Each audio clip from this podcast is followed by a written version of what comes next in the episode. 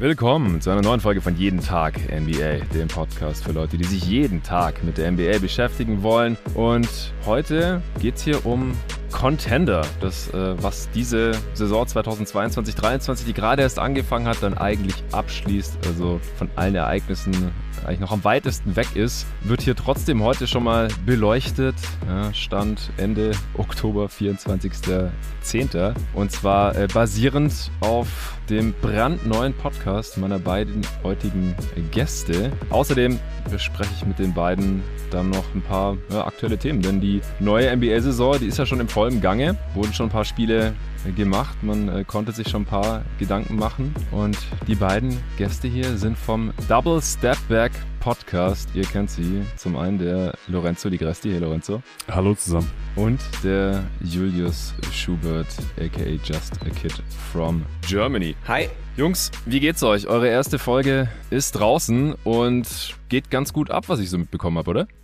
Ja, äh, de dementsprechend geht es, geht es mir und ich glaube, ich spreche da für uns beide ähm, sehr, sehr gut. Wir sind total happy, wie die erste Folge äh, offensichtlich ankam, dass wir die, die Spotify und Apple Podcast, äh, Sport Podcast Charts stürmen würden. Da, damit hatten, hatten wir tatsächlich nicht gerechnet. Ähm, aber wir haben, glaube ich, in der ersten Folge das geschafft, was wir uns zum Ziel gesetzt hatten, inhaltlich. Und das war für uns das absolut Wichtigste und haben jetzt umso mehr Bock auf die zweite Folge und die kommenden Wochen, Monate und hoffentlich Jahre. Heute Abend nehmen wir unsere zweite Folge auf und ähm, ja, also die, die, die erste Resonanz, die ersten Reaktionen waren absolut überwältigend. Ja, also ich äh, habe die Folge natürlich auch angehört. Fand sie sehr schön, habe ich schon Feedback gegeben. Äh, runde Sache. Mir hat die Herangehensweise da auch sehr gut gefallen. Da komme ich gleich noch dazu. Vielen Dank auch für den Shoutout, der da irgendwo zwischendrin mal versteckt war bei den Top 30, die ihr da erwähnt habt, auf Selbstverständlich. die äh, du dich da bezogen hast, äh, Lorenzo. Ja, Julius, wie geht's dir? Die, die ersten paar Spiele sind hier schon wieder rum in der neuen NBA-Saison. Wir sprechen heute nicht über die Lakers, das will ich dir ersparen.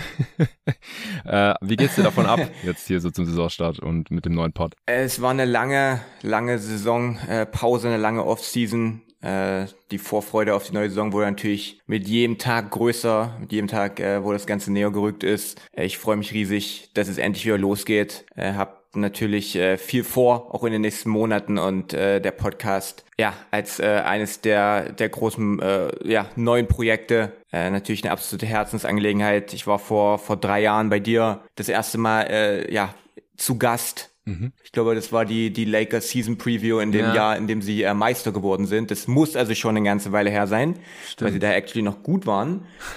und äh, ja, und da ist sofort meine Leidenschaft für, für Podcasts, äh, für ja, dieses ganze äh, ja, Podcast-Projekt entfacht worden und habe mir damals schon gesagt, irgendwann will ich das mal selber haben und selber so, so, ein, so ein cooles Ding auf die Beine stellen und das hat sich jetzt ergeben. Und ich bin äh, wie, ja, ich kann mich da Lorenzos Wort nur anschließen, wir sind super happy, wie das bisher lief und können es kaum erwarten, äh, ja, darauf aufzubauen. Da würde ich mich direkt anschließen. Mein, mein Podcast-Debüt war nämlich äh, natürlich auch bei dir und zwar vor fast genau einem Jahr, äh, ebenfalls in der Season Preview. Also an der Stelle vielleicht von, von uns beiden auch einfach mal von Herzen Shoutout an dich. Oh. Äh, yes, sir. Ich, äh, offensichtlich Danke. hast du es geschafft, das, das Podcast-Feuer in uns zu entfachen irgendwie und jetzt ist es dazu dazu gekommen unter anderem. Also einfach nochmal vielen, vielen Dank an dich erstmal. Generell für das, was du aufgezogen hast in, in Basketball Deutschland und in der Podcast-Landschaft und dann natürlich auch für, für uns beide persönlich unseren, unseren Einstieg geebnet sozusagen. Ja, äh, freut mich total. Vielen, vielen Dank für die Blumen. Äh, zum Glück sieht man im Podcast nicht, wenn jemand rot wird. Nee, also dass, dass du auf jeden Fall fürs Podcasting quasi gemacht bist. Du bist ja jetzt auch eher so, so der Host bei euch, äh, Lorenzo. Das, das hat man sofort gemerkt und gehört, wie ich finde. Äh, und Julius auch mit seinem äh, Fachwissen war da auch direkt von Folge 1 bei jeden Tag NBA vom ersten Auftritt hier vorne mit dabei, was die, was die Hörbarkeit angeht. Und dann äh, hat ja auch der Dre da noch anscheinend äh, was äh, in dir erkannt und ja. hat dich da immer wieder eingeladen. Dann haben wir unsere Streams zusammen gemacht. Also wir sind ja schon, schon länger jetzt Kollegen auf verschiedensten Ebenen. Lorenzo Lorenzo, mit dir jetzt auch noch die, die mhm. Verbindung zum God Next Magazine. Seit dieser Ausgabe, die jetzt auch endlich bei den Leuten so langsam angekommen sein dürfte, pünktlich zum Saisonstart. Ich selber konnte meins noch nicht in Händen halten. Ich äh, stehe mittlerweile in Spanien. Ich bin übers Wochenende einige Kilometer gefahren, jetzt von der Algarve, von ganz vom Süden Portugals bis ganz in den Norden Spaniens ins Baskenland, fast schon an der französischen Grenze. Ich bin mal wieder in San Sebastian und äh, werde hier nachher mal wieder ein paar Körbe werfen auf dem äh, Court hier, wo ich jedes Jahr äh, sehr gerne zocke, weil ja in Portugal ist einfach schwierig. Da, da gibt's so gut wie keinen Basketball. Es ist so krass, man fährt echt nach Spanien rein über die Grenze. Irgendwo in der Pampa am Horizont sehe ich, so, ja, ist da hinten ein Sportplatz, dann ist da halt ein Basketballfeld und in, in Portugal habe ich gefühlt seit Wochen keinen kein Korb mehr gesehen gehabt. Ähm, da freue ich mich auf jeden Fall drauf. Ja, wo waren wir stehen geblieben? Äh, ich, ich begrüße euch als Podcast-Kollegen, wollte ich eigentlich nur noch sagen. Wir, wir werden ja auch direkt einsteigen in euren Content. Ihr äh, habt hauptsächlich über die Contender dieser Saison gesprochen. Wie gesagt, wir machen nachher noch so ein bisschen was über die erste Woche der NBA oder im Prinzip am Puls der Liga. Es ist eigentlich eine am Puls der Liga-Folge, hatten wir gesagt. Wenn das ja ein sehr freies Format ist, dann, dann kann hier einfach immer jeder mitbringen, was ihm gerade so auf dem Herzen liegt bezüglich unserer alle Lieblingsbasketball-Liga. Ich fand es sehr cool, wie gesagt, wie ihr da rangegangen seid, dass ihr nicht einfach nur rausgehauen habt, ja, hier sind meine Top 5 äh, und dann so ein bisschen darüber gequatscht habt, sondern erstmal für euch definiert habt anhand von verschiedenen Kategorien, was ist überhaupt ein Contender? Was muss ein Team mitbringen, um als Contender zu gelten? Ich fand die Diskussion, die daraus entstanden ist, über die einzelnen Kategorien schon äh, ziemlich interessant. Da hätte ich noch ein paar Sachen dazu anzumerken und dann würde ich äh, hier auch noch meine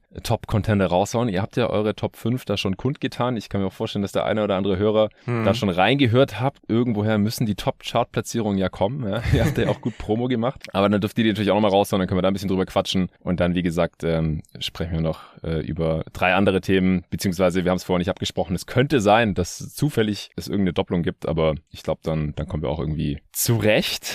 Ich wäre mal so frei und würde euch direkt mal mit, mit zwei, drei Sachen, die ihr da rausgehauen habt, äh, konfrontieren, beziehungsweise nochmal nachhaken. Sehr gerne. Hau raus. Ja, die heutige Folge ist übrigens von äh, Löwenanteil gesponsert. Da gibt's dann irgendwann zur Mitte dieses Pods noch kurz Werbung. Deswegen, fangen wir direkt an. Also eins, eins hat mich direkt mal so ein bisschen stutzig gemacht. Lorenzo, du hast ja auch so die Conference Finals damit einbezogen irgendwie. Also auch so Conference Finals Contender. Also das war dann so ein bisschen verwässert oder nicht ganz so trennscharf, fand ich. Also für dich, Julius, war ja irgendwie direkt klar, okay, Contender sind Championship Contender. Und bei mhm, dir, Lorenzo, genau. du hast da auch so die, die Conference Finals irgendwie noch mit einbezogen, oder?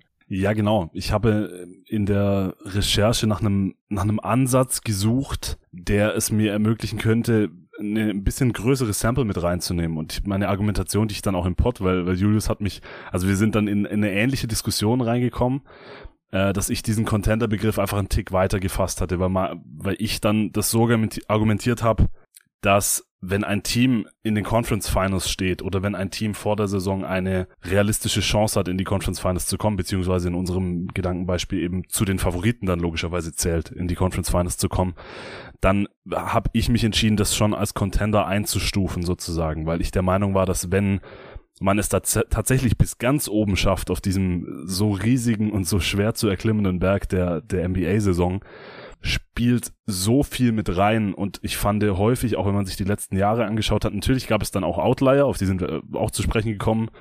So leid es mir tut, es sagen zu müssen, da sind die 2021er Hawks, glaube ich, auch ganz vorne zu nennen, die mhm. in ihrer Zusammenstellung als Team vermutlich in einer normaleren Saison nichts in den Conference Finals hätten zu suchen haben.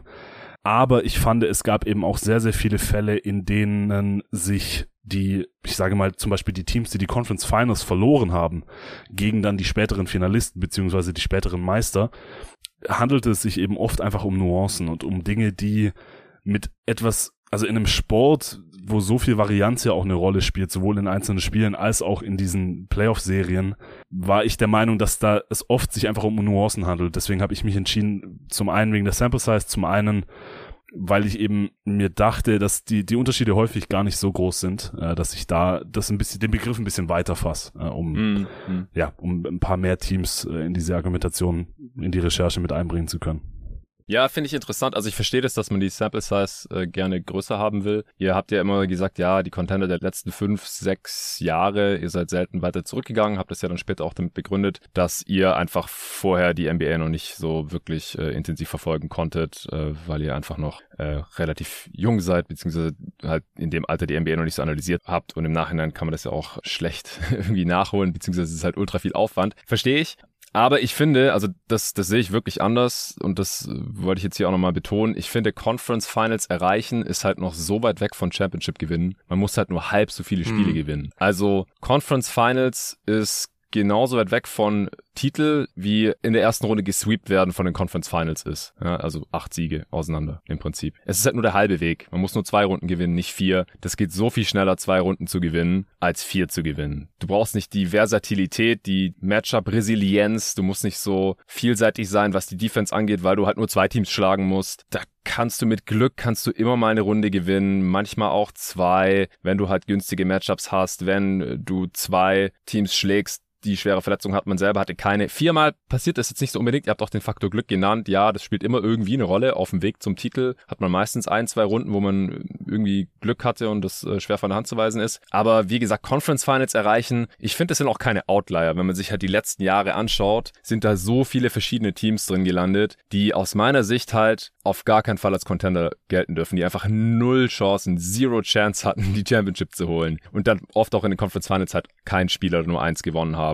äh, weil die einfach den tatsächlichen Contendern, wie ich sie halt definieren würde, sowas unterlegen waren. Die Blazers damals hatten keine Chance, den Titel zu gewinnen, die wurden gesweept in den Conference Finals. Du hast gerade mhm. selber die Hawks genannt. Äh, die Mavs auch letzte Saison muss man einfach im Nachhinein sagen, dass das war kein Team mit mhm. Championship-Format. Also in manchen Jahren sogar würde ich fast so weit gehen, dass halt Teams aus dem Osten in die Finals gekommen sind, die eigentlich auch keine Chance hatten, den Titel zu gewinnen. Das ist aber schon eine Weile her. Zum Beispiel die LeBron Cavs 2007 gegen die Spurs, das waren, war eigentlich auch kein Contender. Das ist jetzt seither nicht mehr so wirklich vorgekommen. Ähm, man könnte vielleicht sogar noch sagen, ich weiß nicht, ob die 2018er Cavs, weil die ja auch was die äh, Defense angeht, so rausgefallen sind, weil die in der Regular Season so schlecht waren, weiß ich auch nicht, ob die wirklich eine Chance hatten, die Championship mm. zu gewinnen, auch obwohl sie Spiel 1 fast gewonnen hätten, aber nee. Das wäre halt ein Game gewesen. Die hätten aus meiner Sicht, hatten die eigentlich keine Chance, viermal zu gewinnen. Es keine hängt Chance. natürlich auch immer davon ja. ab, ja, wer ist gerade noch so in der Liga, ja, pff, was für ein Level an Team muss man überhaupt sein, um eine realistische Chance haben, den Titel zu gewinnen, hängt natürlich auch davon ab, wen muss man schlagen. Und die Cavs hätten halt die KD Warriors schlagen müssen und du stimmst mir gerade hier schon so ein bisschen zu, weil dann ergibt es ja auch wieder Sinn, ja, wie, hey, wieso haben wir hier ein Team in, in den Finals und als Contender Contender, das äh, die drittschlechteste Regular Season Defense hatte. Das passiert auch sonst nicht. Ja, wahrscheinlich, weil sie halt eigentlich gar kein Contender waren. Also klingt vielleicht komisch, aber mhm. Wenn man es halt, also ich definiere das halt relativ strikt und sage, das muss ein Team sein, das eine realistische Chance hat, den Titel zu gewinnen. Keine Outlier-Chance, one in a million, sondern halt eine realistische Chance. Und es haben halt vielleicht doppelt bis dreimal so viele Teams eine Chance, in die Conference Finals zu kommen. Also wo ich halt nicht schockiert wäre, als den Titel zu gewinnen. Wie gesagt, das kann und darf natürlich jeder so für sich definieren, wie er möchte. Aber wenn ich halt von Contender spreche und das nicht irgendwie anders qualifiziere, meine ich immer Championship-Contender, weil es gibt natürlich auch Play-In-Contender, Play-Offs-Contender. Contender heißt einfach nur, dass man um etwas mitspielt,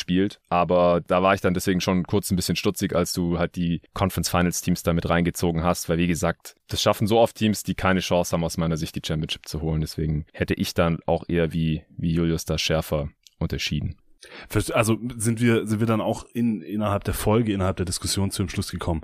Vielleicht, also mir ging es, wie gesagt, eher darum, diese, diese eine erste Trennlinie in der Recherche ziehen zu können. Ja. Um dann eben die Kriterien, die wir herausgearbeitet, die dann beziehungsweise ich herausgearbeitet habe, wir hatten ja vorher wirklich kaum drüber gesprochen. Das war dann in der Folge mehr oder weniger äh, live, mhm. dass wir von den Kriterien des jeweils anders, anderen erfahren haben. Das war aber auch das, was es so interessant gemacht hat aus meiner Sicht. Also das fand ich Ja, ja, fanden gut. wir auch. Da, haben wir uns das sehr gefreut. Wir auch zukünftig so, so beizubehalten. genau, das, das haben wir uns vorgenommen, dass wir das weiterhin äh, versuchen so anzugehen, äh, wenn es das Thema hergibt. Jetzt habe ich den, den Faden verloren ein bisschen. Was wollte ich sagen? Die du wolltest eine erste Trennlinie ziehen genau. und äh, dann darauf aufbauend. Ja. Genau, diese erste Trennlinie und dann stellt sich natürlich heraus äh, in, in Jahr X, dass das eine Team, das es dann letztendlich in die Finals geschafft hat oder sogar zum Titel geschafft hat, bestimmte dieser Kriterien natürlich besser erfüllen konnte als das Team, das vielleicht von vornherein nicht, nicht so ganz berechtigt in den Conference Finals stand und das dann letztendlich, wie sich herausgestellt hat im Nachhinein, eigentlich keine Chance auf den Titel hatte. Aber für mich war einfach diese, diese Leistung, wenn man die letzten fünf Jahre betrachtet, was eben so ungefähr der Zeitraum ist, äh, in dem ich mich begonnen habe, mit der NBA wirklich intensiv zu beschäftigen. Also ich, wie du gerade gesagt hast, wir, wir wollten halt einfach nicht über irgendwelche Teams, also ich glaube bei Julius wären das tatsächlich sogar noch ein paar Jahre mehr als bei mir, aber mhm. ich wollte halt nicht über irgendwelche Teams von Anfang der 2010er Jahre mir Gedanken machen, zu denen ich einfach so wenig selber gesehen habe und so wenig selber sagen konnte und diese erste Trennlinie zu ziehen in der Recherche, um mich an diese Kriterien herantasten zu können, das war, das war der Hauptsinn dieser Übung. Und natürlich kommt man dann bei vielen Teams zu dem Schluss, okay, im Nachhinein betrachtet, ein richtiger Contender war das nicht. Aber man kann das dann auch wiederum begründen, weil Kriterium XYZ haben sie eben nicht so gut erfüllt wie dieses andere Team, das es dann tatsächlich geschafft hat.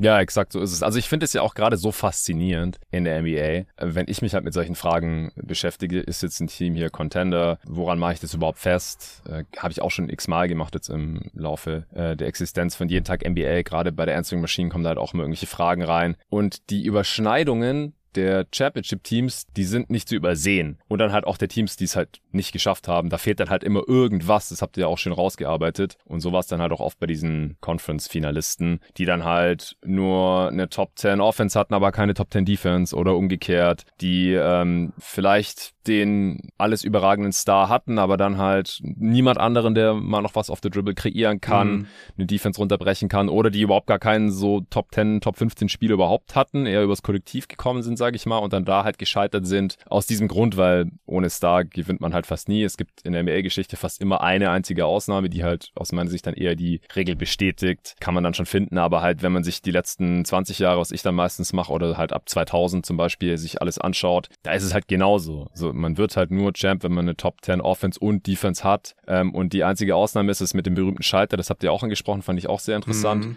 Ich lasse einen Schalter nur gelten bei einem Team, das amtierender Champ ist oder halt in derselben Konstellation, also mit quasi derselben Rotation schon mal Champ war. Yeah. Weil du kannst aus meiner Sicht halt nur was wieder anschalten, was schon mal an war. Und wenn es noch nie angeschalten war, dann gibt es diesen Schalter gar nicht, aus meiner Sicht. Und dann gut, die Three-Peat Lakers, dann, ähm, wenn die halt schon amtierender Champ sind, die hatten halt mal keine Top 10 Defense und haben es trotzdem geschafft. Okay. Ähm, das ist halt so die einzige Ausnahme im Prinzip in, in dem gesamten Betrachtungszeitraum. Und die Golden State Warriors äh, mit KD im zweiten Jahr zum Beispiel. Ja, das ist ja dann, kann man dann auch mhm. erklären, so, okay, die haben dann halt ein bisschen gekostet, die wussten schon, was in den Playoffs reißen kann, das war auch dasselbe Team und da hat es dann auch irgendwie geklappt. Bei allen anderen Teams hast du, glaube ich, auch schöne Beispiele genannt. Äh, Julius zum Beispiel Brooklyn Nets letztes Jahr oder war das schon vorletztes Jahr, ich weiß gar nicht mehr, da hat man auch gesagt, ja, ja Regular Season Defense sagt, aber ja, vorletztes genau, das war ja noch, als ich ganz am Ende da noch den, in der letzten Five da die Kolumne geschrieben hatte, weil ich ja halt auch gesagt, ich glaube nicht, dass die Nets Champ werden können, weil die diesen Schalter halt gar nicht haben können in der Defense, weil die noch nie es gezeigt haben. Deswegen glaube ich nicht, dass sie es können und deswegen glaube ich nicht, dass sie Champ werden. Im Endeffekt sind sie gegen die Bucks rausgeflogen in der zweiten Runde, nicht unbedingt jetzt wegen der Defense, aber sie hatten halt auch, haben halt nur eine Runde gewonnen. Das ist halt yeah, so das Ding, yeah. was ich gesagt habe. Die haben halt yeah. nur eine Runde gewonnen. Die hätten noch drei gewinnen müssen oder wenn halt KD diesen Dreier getroffen oder beziehungsweise wenn er einen Fuß in der Linie gehabt hätte, dann hätten sie trotzdem noch zwei Runden gewinnen müssen. Wären auch aus den Conference Finals gewesen und ich bin nach wie vor der Meinung, dass sie halt nicht die nötige Defense hatten. Ähm, Echt nicht? Die Nets? Okay. Ja. Die ja, Nets damals? Ja, ja, safe. Also die Bucks, okay, die, Bucks die haben die Bucks ja so lange im Griff gehabt, wie die Bucks nicht die Mismatches attackiert haben. Und äh, da haben wir uns ja damals noch alle in den Kopf gefasst, was Coach spat da zusammen und wie wird Janis da überhaupt eingesetzt. Äh, da kann nicht mal gegen Black Griffin scoren. Das wäre nicht viermal in mhm. Folge passiert, das, das glaube ich einfach nicht. Ähm, vielleicht wäre ihr Path dann da mit den Hawks in den Conference Finals relativ einfach gewesen, weiß ich nicht. Aber so ganz grundsätzlich, einfach wenn man die Contender-Kriterien anlegt, glaube ich einfach nicht, dass die Nets, dass die Nets Defense gut genug war, weil was war die in der Regular Season auf 23 oder sowas? Also es wäre halt so ein kranker Outlier gewesen. Hm. Also sowas, sowas muss ich dann halt erst echt noch sehen, äh, bevor ich glaube, dass es passieren kann. Da musst du halt dafür, da musst du halt dafür im Gegenzug gefühlt die, die beste Offensive aller Zeiten haben. Ja, aber das haben wir ja auch noch nicht gesehen. Weißt du, dass halt ein Team mit der besten Offense ja. aller Zeiten in, dann Champ geworden ist, obwohl sie keine geile Playoff-Defense hatten. Ich fand's auch geil, dass ihr gesagt habt, dass eigentlich in eurem Betrachtungszeitraum immer das Team mit der besten Defense gewonnen hat. Nicht mit der besten Regular Season Defense, sondern mit der besten ja. Playoff-Defense. Und das halt ja. nicht jetzt äh, am Playoff Defensive Rating festgemacht, weil das ist halt, wie ihr richtig gesagt habt, Small Sample Size, halt nur gegen die Teams, gegen die sie halt gespielt haben, sondern einfach über den Eye-Test äh, und nicht nur über das Defensive Rating. Einfach, dass man im Nachhinein mit Fug und Recht behaupten konnte, ja, die Bucks hatten äh, die beste Playoff-Defense. Letztes Jahr hatten die Warriors die beste Playoff-Defense. Da ist es knapp mit den Celtics vielleicht, aber zumindest mal Top 2, ja. War ja auch Top 2 Regular Season Defense. Ähm, davor die, die Lakers und die Raptors und die Warriors. Den Case kann man, glaube ich, schon machen, dass das immer die beste Defense der gesamten Saison war, inklusive Playoffs oder zumindest halt äh, Top 2. Das ist halt mega wichtig und da fallen halt gleich so viele Teams raus jetzt, wo man sich vielleicht denkt, ah, hm. vielleicht haben die eine Chance, wo man einfach sagen kann, Spoiler, hey, die Nuggets, die werden niemals die beste Playoff-Defense dieser Liga gespielt haben in den kommenden Playoffs. Das wird einfach nicht passieren. Und wenn die dann trotzdem Champ werden, dann ist es halt was ganz, ganz mega krasses, was wir so einfach nicht gesehen haben. Dann müssen die halt wirklich die, vielleicht die beste Playoff-Offense aller Zeiten gehabt haben oder sowas. Das will ich ja gar nicht ausschließen. Es passieren in der NBA immer wieder Sachen, die man noch nie gesehen hat. Aber es macht's halt historisch unwahrscheinlich. Ansonsten, ja, mit, mit Star Power und so, da gehe ich auch komplett mit bei der Kontinuität, das fand ich auch noch interessant. Da habt ihr euch so ein bisschen verzettelt, da habt ihr auch hin und her diskutiert. Ich habe nicht verstanden, was da jetzt im Endeffekt der Schluss war, zu dem ihr gekommen seid. Ist Kontinuität Ich glaube, ich glaube, Lorenzo wollte. Richtig? Ja, heraus. Ich glaube, es war so, Lorenzo hatte das so, äh, so argumentiert, dass er, er vorher davon ausgegangen war und dann aber in die Recherche rein ist und, und sich dann, äh, und sich dann herausgestellt hat, das ist eigentlich gar nicht so wichtig. Aber auch da hatten wir unterschiedliche Sichtweisen so ein bisschen. Ja. Dass ich quasi, äh, also dass, dass seine Definition von, von Kontinuität war, dass kein großer Game Changer Move oder großer Roster Move in der Offseason davor passiert ist, während ich quasi gesagt habe, dass eigentlich so etwas bei jedem Team passiert. Ja. Und das ist mehr dieses Missing, das quasi meine Definition war, dass es halt, wenn das Missing Piece hinzugefügt wurde, wie zum Beispiel meinetwegen bei Drew Holiday und den, und den Bucks oder, oder Anthony Davis bei den Lakers, obwohl gut, das, gut, das ist ein schlechtes Beispiel, aber ähm, was, was haben wir noch für ein Beispiel in den letzten Jahren? Chris Paul bei den, bei den Suns, dass das immer noch als Kontinuität quasi zählen kann, wenn, wenn quasi ein Missing Piece hinzugefügt wurde. Äh, das war so ein bisschen, so ein bisschen mhm. Diskussion, die wir da hatten. Ja, also ich, ich bin da auch eher auf deiner Seite, Julius, aber glaube ich auch noch extremer. Also ich glaube, Kontinuität ist egal. Also ich, ich finde, dass die Historie eher zeigt, dass man dies, dass man das nicht braucht. Also gerade die mhm. Lakers, die sind ja auch kein Gegenbeispiel oder ich würde auch AD halt nicht als Missing Piece, sondern als Key Piece bezeichnen. Weil wie viele, du hast glaube ich gesagt in der Folge, die hatten irgendwie yeah. zwei Spieler von der Vorsaison drin und sind Champ geworden. Mhm. Und es ist halt bei so vielen Champs so, dass die in der Vorsaison oder maximal zwei Saisons vorher ähm, den alles entscheidenden Spieler reingeholt haben, teilweise sogar ja noch in der Regular Season zur Trade Deadline noch irgendwelche Moves gemacht haben. Äh, Gerade die LeBron-Teams haben es eigentlich jedes Jahr gemacht und dann trotzdem in die Finals gekommen mhm. sind oder sogar noch Champ geworden sind. Das ist, sind für mich halt keine Ausnahmen, sondern das ist eigentlich bei so gut wie jedem Team so. Äh, du hast ja gerade selber noch ein paar ähm, Beispiele gezeigt oder die Lakers haben damals für Gasol getradet zur Deadline oder halt noch länger. Das ist halt wie gesagt immer so ein bisschen vor eurer Zeit, aber ich sehe jetzt nicht, warum sich da irgendwas geändert haben sollte. Die Pistons, ganz äh, berühmt, Rashid Wallace zur Trade Deadline noch, dann Champ geworden. Mhm. Also ich, ich glaube, dass halt, dass es nicht relevant ist, ob der Star jetzt schon fünf Jahre da ist oder ein Jahr. Also das, das du, gibt die Historie einfach nicht her.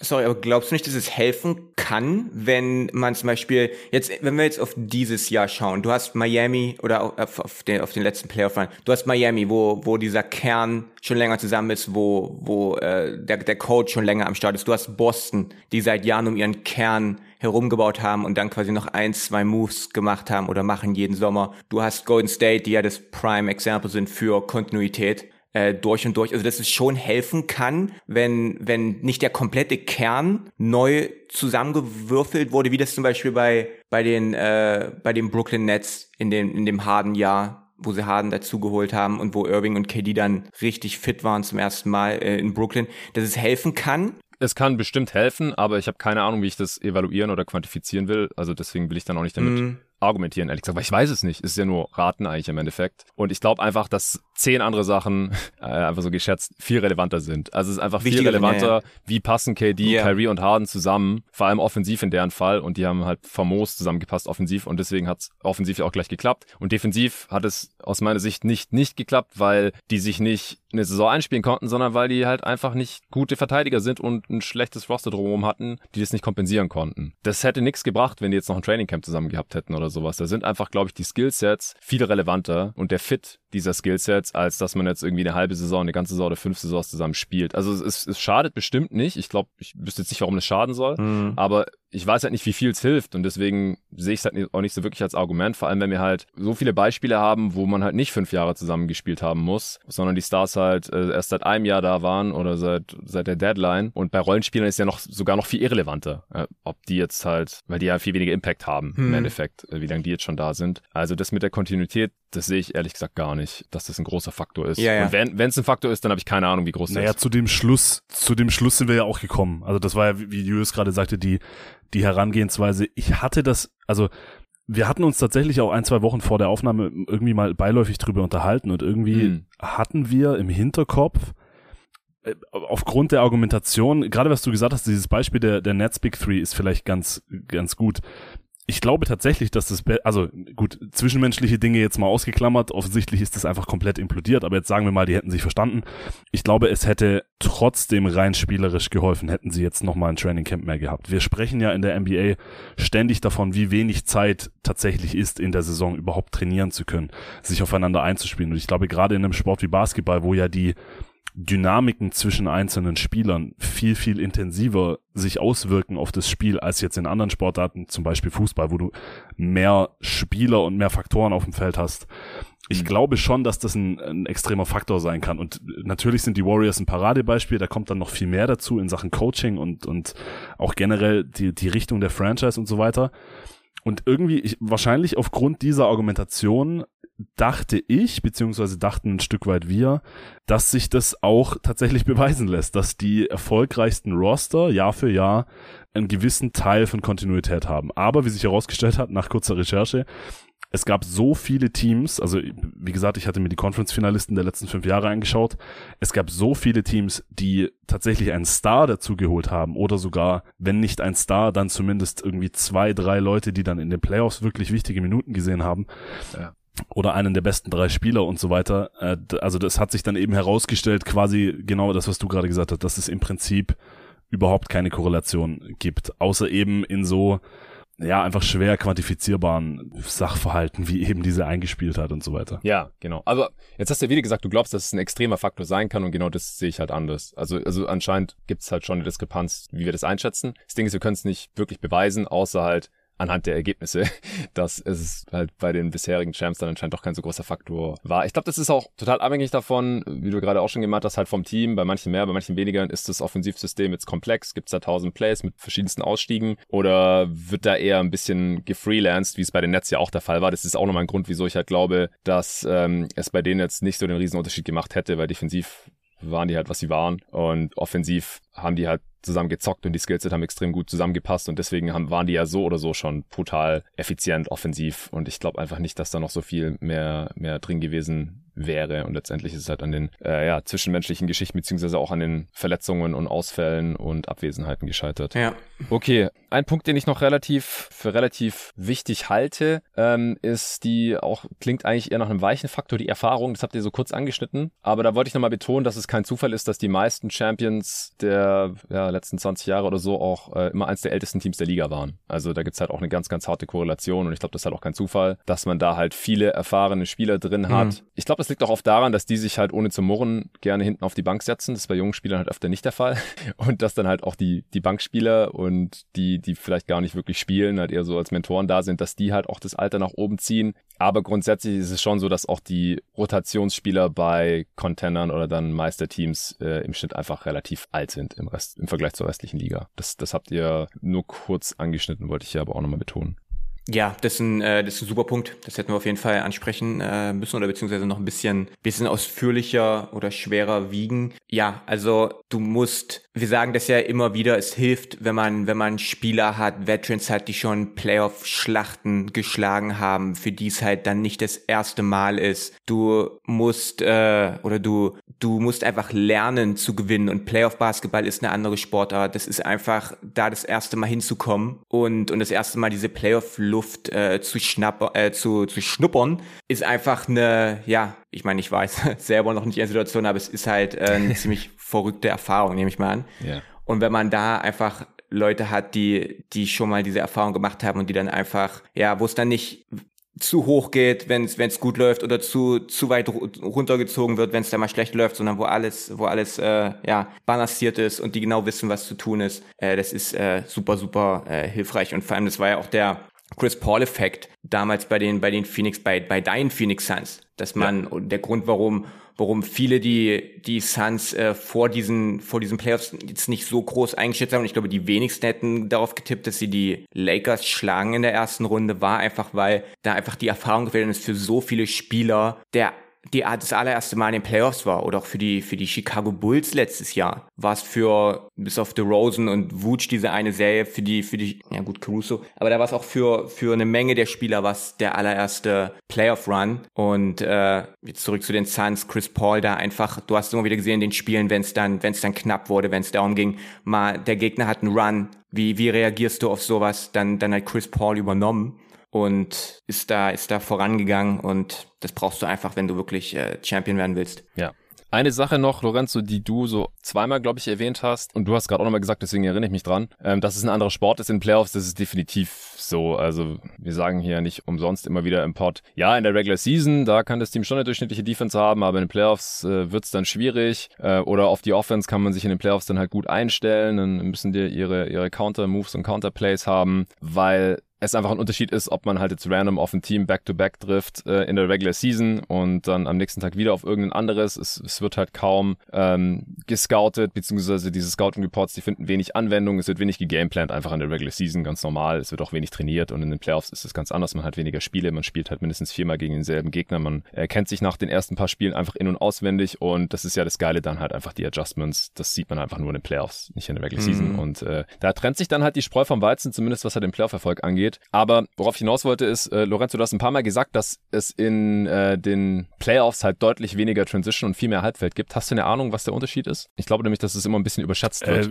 wie meinst du von der von der Frequency her? Genau. Nee, tatsächlich tatsächlich nicht. Nee, hast du es rausgesucht? Das, das dachte ich mir, ja. Es ist so ein Prozent ungefähr. Also es ist so in der Regular Season meistens so 80 Prozent Halfcourt Offense, 20 Prozent dann halt nicht Halfcourt. Also dementsprechend dann Transition und Putbacks zählen da, glaube ich, auch mit rein. Und in den Playoffs ist dann 81 Prozent circa. Also es ist meistens so.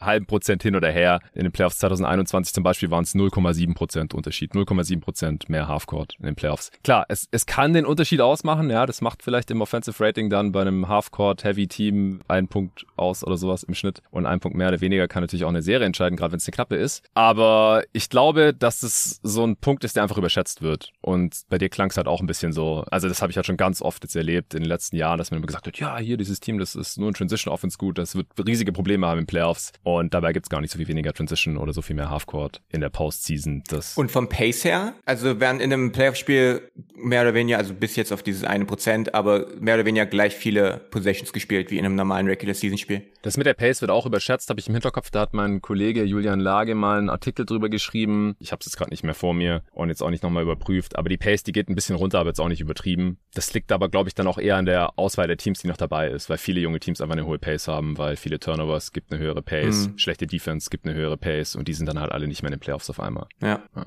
Okay, krass.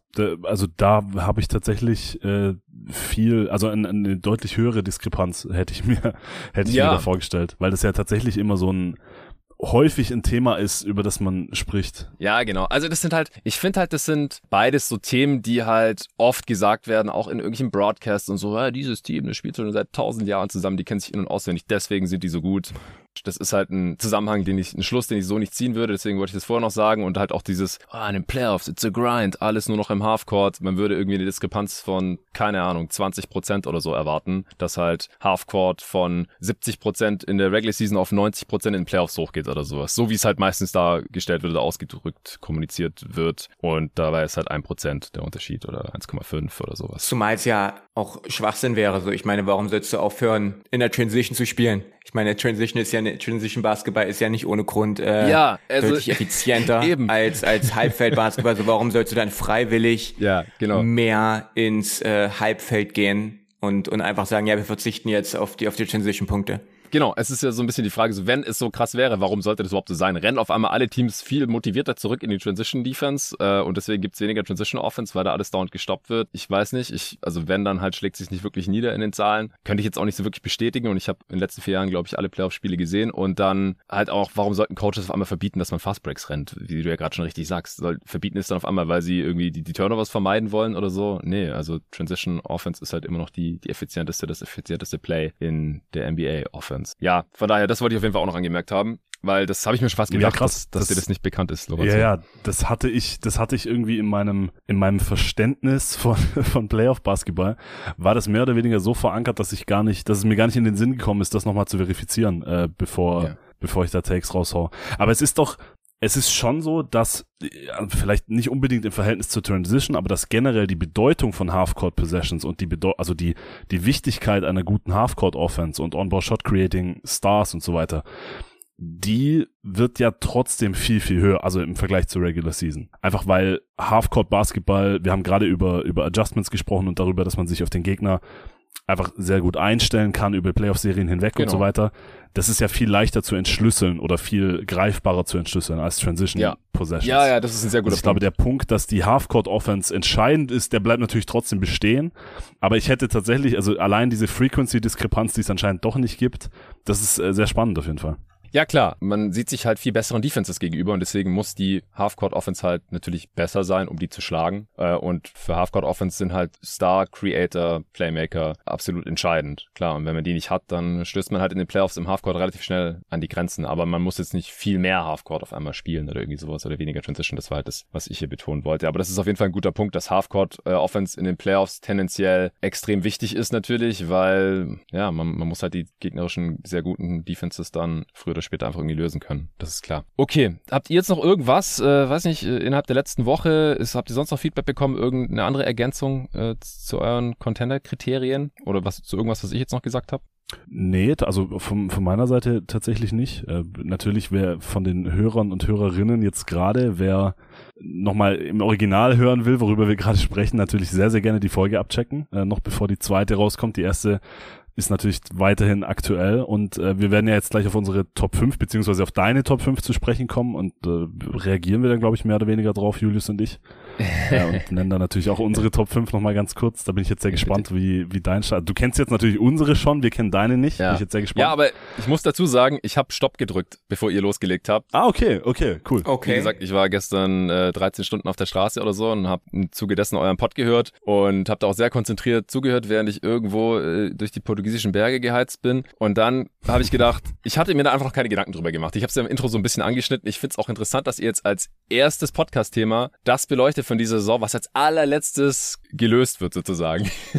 also es überspannt halt so ein bisschen dann die gesamte Saison. Das ist auch ziemlich spannend. Ich verzichte ja bei den Previews oder auch vor Saisonstart immer so ein bisschen drauf, jetzt großartig mich in den Contender-Diskussionen zu verlieren. Es ist super interessant. Ich fand euren Pod ja auch mega interessant und deswegen sprechen wir auch heute hier drüber in dieser Folge. Aber vor der Saison finde ich sind immer ein paar andere Sachen dann immer noch ein bisschen relevanter, weil es halt unmittelbarer ist. Es wird dann auch witzig sein, wahrscheinlich diese Folge zu hören im Juni oder Ende Mai halt, kurz bevor die Finals mhm. losgehen, weil bis dahin sieht das Contender, die Contender-Landschaft schon wieder ganz anders aus. Das ist halt so ein bisschen das, was ich gelernt habe über die letzten zehn Jahre, elf Jahre NBA-Content machen. Bei den Contendern tut sich halt meistens einiges. Klar, die Hälfte oder so von denen, die wird, wird noch am Start sein. Die andere Hälfte ist wahrscheinlich durch Verletzungen oder sonstige Entwicklungen irgendwie rausgefallen und dann haben wir wahrscheinlich durch einen Trade oder sowas oder irgendein Team, was halt viel stärker ist auf einmal, als wir alle dachten, nochmal ein, zwei Contender mehr. Das heißt, es wird sich sowieso nochmal alles verändern. Aber was ich sagen wollte ist, ich, ich habe, bevor ihr eure rausgehauen habt, kurz Podcast auf Stopp gemacht und mir kurz meine eigenen fünf im Kopf zurechtgelegt und die sortiert. Und das erste große Ding war, ich hatte Schwierigkeiten auf fünf zu kommen. Ich habe erstmal nur vier echte Contender gefunden. Oh, okay. Ja.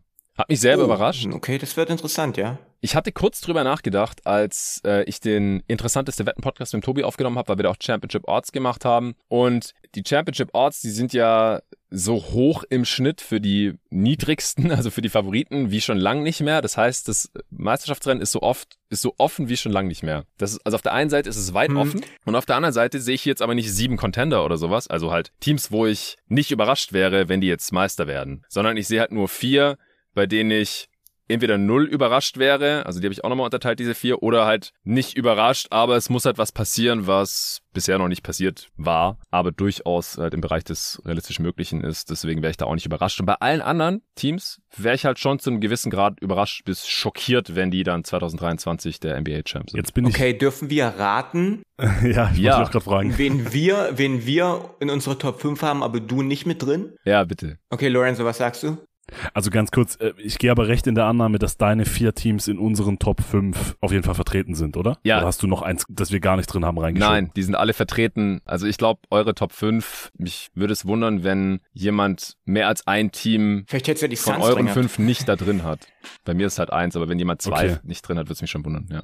Hast du die Sixers rausgeschoben? Ich glaube auch, du hast die Sixers nicht drin. Das ist korrekt und das ist kein Recency Bias, will ich gleich mal dazu sagen. Das ist nicht, weil die jetzt die ersten drei Spiele verloren haben. Dass sie das dritte verloren haben, das wusste ich gestern noch gar nicht, weil ich Ergebnisse noch nicht gesehen hatte, dass sie auch noch gegen die Spurs verloren haben. What the fuck. Aber äh, Sixers Preview kann man hören, kann jeder hören, ist öffentlich zugänglich. Da habe ich mit Luca ganz am Ende kurz drüber gesprochen, weil wir gesagt haben, wir sehen die Sixers als potenziell bestes Team der Liga in der Regular Season und bestes Team im Osten mit, glaube ich, 57 Siegen. Da würde ich jetzt, by the way, nur nicht davon abrücken, auch nach 0-3 Start. Die können sich noch fangen. Aber Playoffs. Also ich, ich sehe da halt leider zweieinhalb bis drei große Fragezeichen, weswegen ich sie in die ich wäre überrascht, weil viel passieren muss Kategorie gesteckt habe, zusammen mm. noch mit mhm. einem anderen Team. Ich kenne deine Faktoren, ja. glaube ich. Ihr, ihr habt es ja selber auch angesprochen und Julius, du warst auch skeptischer. Lorenzo, du hattest sie, glaube ich, auf zwei, die Sixers, oder? Ich hatte sie sogar auf zwei, ja. Also ich, ich war, ich bin dann aber mit meiner Argumentation ehrlich gesagt auch relativ schnell an die Grenze gestoßen, weil ich es irgendwie nicht so richtig ja, du hast gesagt, du konntest greifbar nicht, formulieren konnte. Ja, ja, stimmt, stimmt. Ja, genau. Es war irgendwie, also äh, ich glaube, dass, also natürlich muss man davon ausgehen, dass Harden äh, eine sehr, sehr starke Saison spielt, so eine Art Bounceback-Jahr. Also das wäre natürlich Grundvoraussetzung für diesen Case der Sixers äh, anscheinend überhaupt in den Top 5, wenn es nach dir geht, aber für mich dann eben diese zwei. Also Julius Na, hatte sie also auf 4. Ich muss dazu das heißt, sagen, da in der, ich ja? würde sie auf 5 setzen, aber ich habe halt nur eine Top 4. Aber sie wären dann direkt das nächste Team. Aber ich habe sie halt schon außerhalb der Teams, wo es mich nicht überraschen würde. Okay, immerhin, alles klar. Also äh, das war bei mir, meine Argumentation war auch irgendwie nicht, dass ich so wahnsinnig optimistisch bin, was die Sixers angeht, sondern dass ich ebenso Fragezeichen habe, was die Warriors, Clippers und Celtics angeht. Bei den Celtics hm. und Warriors tatsächlich viel zwischenmenschlicher Natur, aus, aus offensichtlichen Gründen, was eben passiert ist in den letzten Wochen. Ich weiß nicht, wie leicht man das abschütteln kann als Team. Und bei den Clippers einfach ganz klar das, die Verletzungsfrage. Also da, die Clippers haben eben zwei Superstars, vor allem einen Superstar, äh, bei dem ich mir große Sorgen mache, dass er fit sein kann, wenn es dann entscheidend wird. Das haben die Sixers mhm. natürlich auch mit Embiid. Aber ich traue es Embiid tatsächlich mehr zu, fit in die Playoffs zu gehen, beziehungsweise in die späteren Runden zu gehen, als ich es Kawhi zutraue. Okay. Also zu den anderen Teams komme ich gleich. Aber bei den Sixers, ja, Harden, also Harden, Regular Season macht mir gar keine Sorgen und das sieht jetzt auch gut aus in den ersten paar Spielen. Also ganz großes Fragezeichen ist halt Harden in den Playoffs.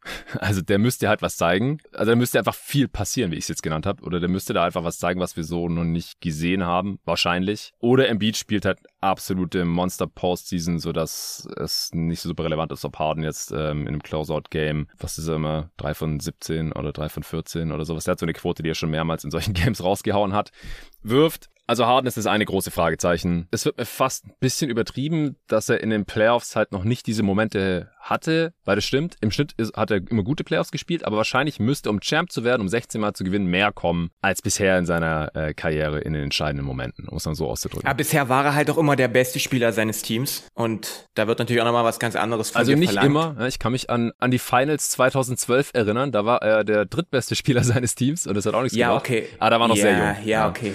Ja, das hätte ich jetzt da gar nicht mal konkret mit reingezählt, aber natürlich wird es, äh, hat es natürlich einen viel größeren Einfluss auf dein Team, wenn du als bester Spieler nicht ganz auf dem Level spielst, wie du es eigentlich die ganze Zeit getan hast, vor allem in einem System wie damals in Houston, was ja von James Harden gelebt hat. Und jetzt ist er halt der zweitbeste Spieler, potenziell, wer weiß, was noch passiert, vielleicht sogar der drittbeste. Aber ja, auf jeden Fall, also das heißt nicht, dass ich äh, dir oder euch jetzt widersprechen würde. Äh, das steht und fällt auch mit James Harden natürlich, was in Philadelphia passiert jetzt in den nächsten Monaten. Ja, also wie gesagt, ich glaube insgesamt im Vergleich mit dem NBA-Konsens sehe ich Harden gar nicht ganz so kritisch in den Playoffs und in der Regular Season, wie gesagt, sowieso nicht, aber nicht.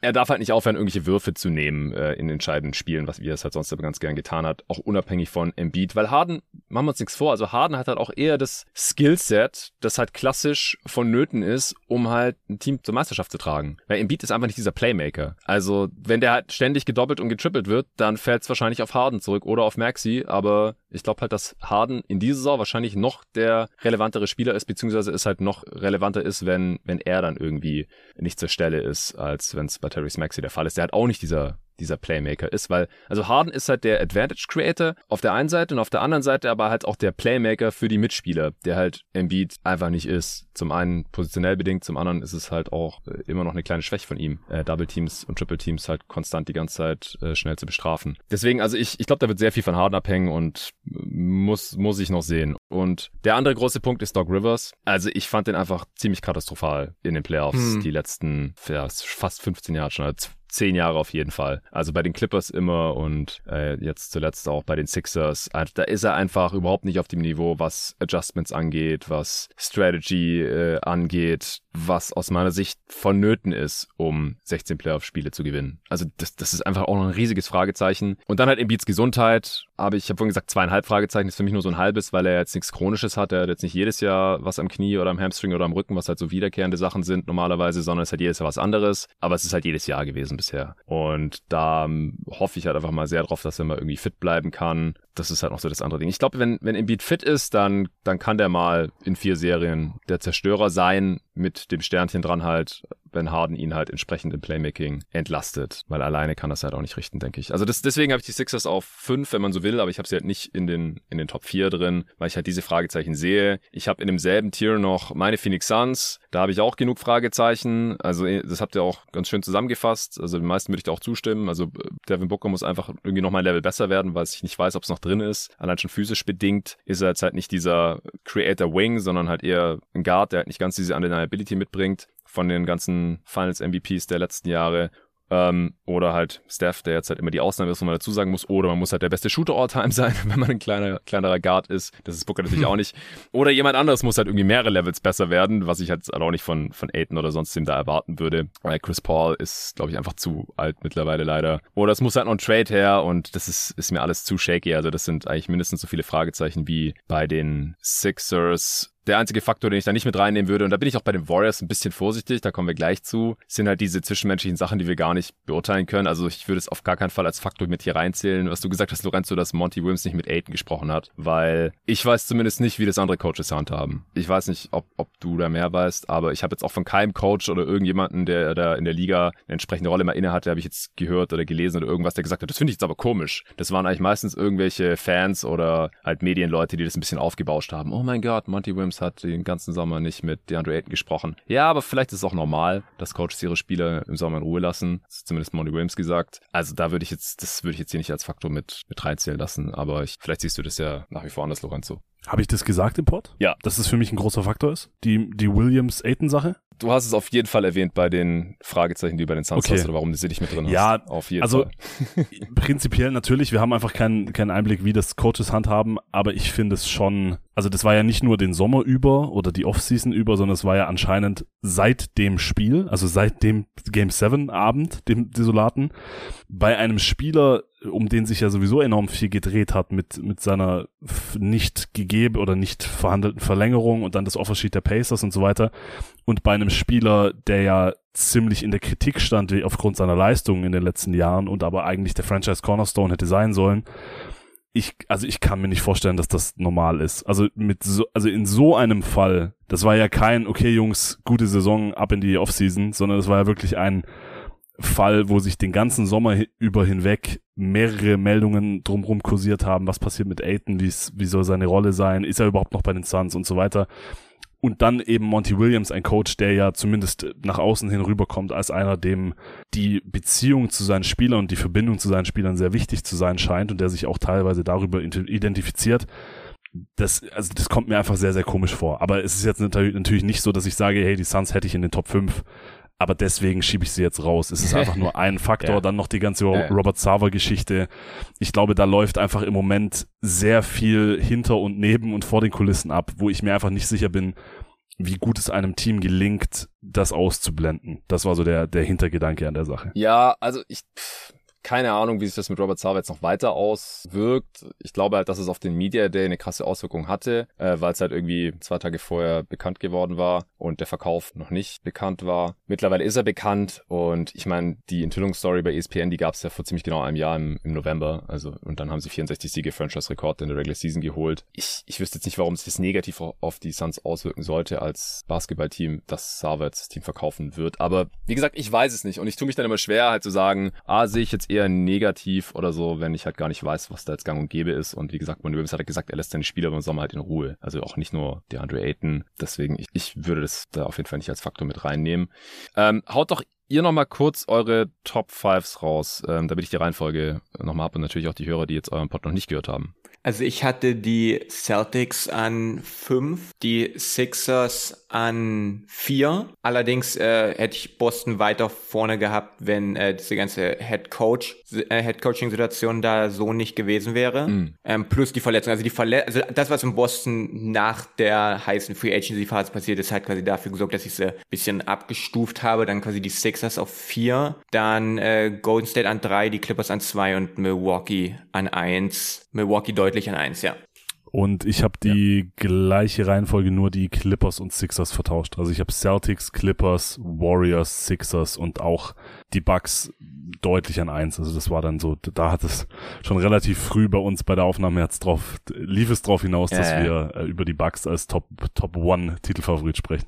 Ja, also, Milwaukee habe ich auch klar an eins. Äh, da müssen wir nicht diskutieren. Da wäre ich einfach null überrascht, äh, wenn mir jetzt einer sagen würde, ey, ich komme aus der Zukunft und ich kann dir sagen, im Juni 2023 reckt Janis zum zweiten Mal die äh, Championship Trophy, die Larry O'Brien Trophy in die Höhe. Dann würde ich denken, ja gut, äh, war irgendwie absehbar. Mhm. Bester Spieler, super Supporting Cast, äh, Team ist nochmal ein bisschen tiefer, hat jetzt gerade Verletzungsprobleme, aber das ist ja alles wahrscheinlich nichts Dauerhaftes. Und ja, ich wüsste jetzt auch nicht, wieso man die Bucks nicht hier zumindest in diesem Top-Tier haben könnte. Sie sind jetzt nicht so der Top-Favorit bei, bei jedem, auch nicht der äh, Betting-Favorite oder so, aber wir sehen das offensichtlich alle gleich. Ich habe aber noch ein anderes Team hier drin, wo ich null überrascht wäre und das sind die Celtics, die ihr beide auf 5 habt. Also ich wäre einfach null überrascht, wenn die Celtics die Championship holen, ehrlich gesagt. Weil, also klar, man könnte irgendwie sagen, ja, oh, obwohl Ime Udoka nicht der Coach war jetzt, aber ich weiß, das ist halt wieder so eine Sache. Ich weiß nicht, wie groß der Effekt da ist und deswegen will ich das jetzt hier auch nicht großartig mit einfließen lassen. Und die Celtics sind ein besseres Team als letzte Saison, einfach weil sie Malcolm Brockton jetzt noch dazu haben und es genau der Spieler ist, der ihnen letztes Jahr in Finals oder in Playoffs teilweise gefehlt hat. Äh, sie haben Derek White die gesamte Saison dabei. Sie haben ähm, wahrscheinlich Robert Williams zu den Playoffs wieder. Also das, das weiß ich jetzt nicht, aber er wird ja nicht die gesamte Saison ausfallen, sondern halt jetzt irgendwie ein paar Wochen oder vielleicht sogar Monate. Aber ich glaube, sie werden einfach alles dafür tun, dass er halt in den Playoffs fit ist. Ähm, jetzt in der Regular Season, klar, da habe ich ihn auch ein paar Siege abgezogen nach den ganzen News. Der Aussage von Gallinari, den sehe ich jetzt ehrlich gesagt nicht so als relevant an. Ich glaube, Blake Griffin kann das zu einem Großteil sogar auffangen, auch wenn er jetzt gerade nicht wirklich Spielzeit sieht. Ich weiß nicht, ob Gallinari überhaupt einen großen Teil von der Rotation eingenommen hätte. Also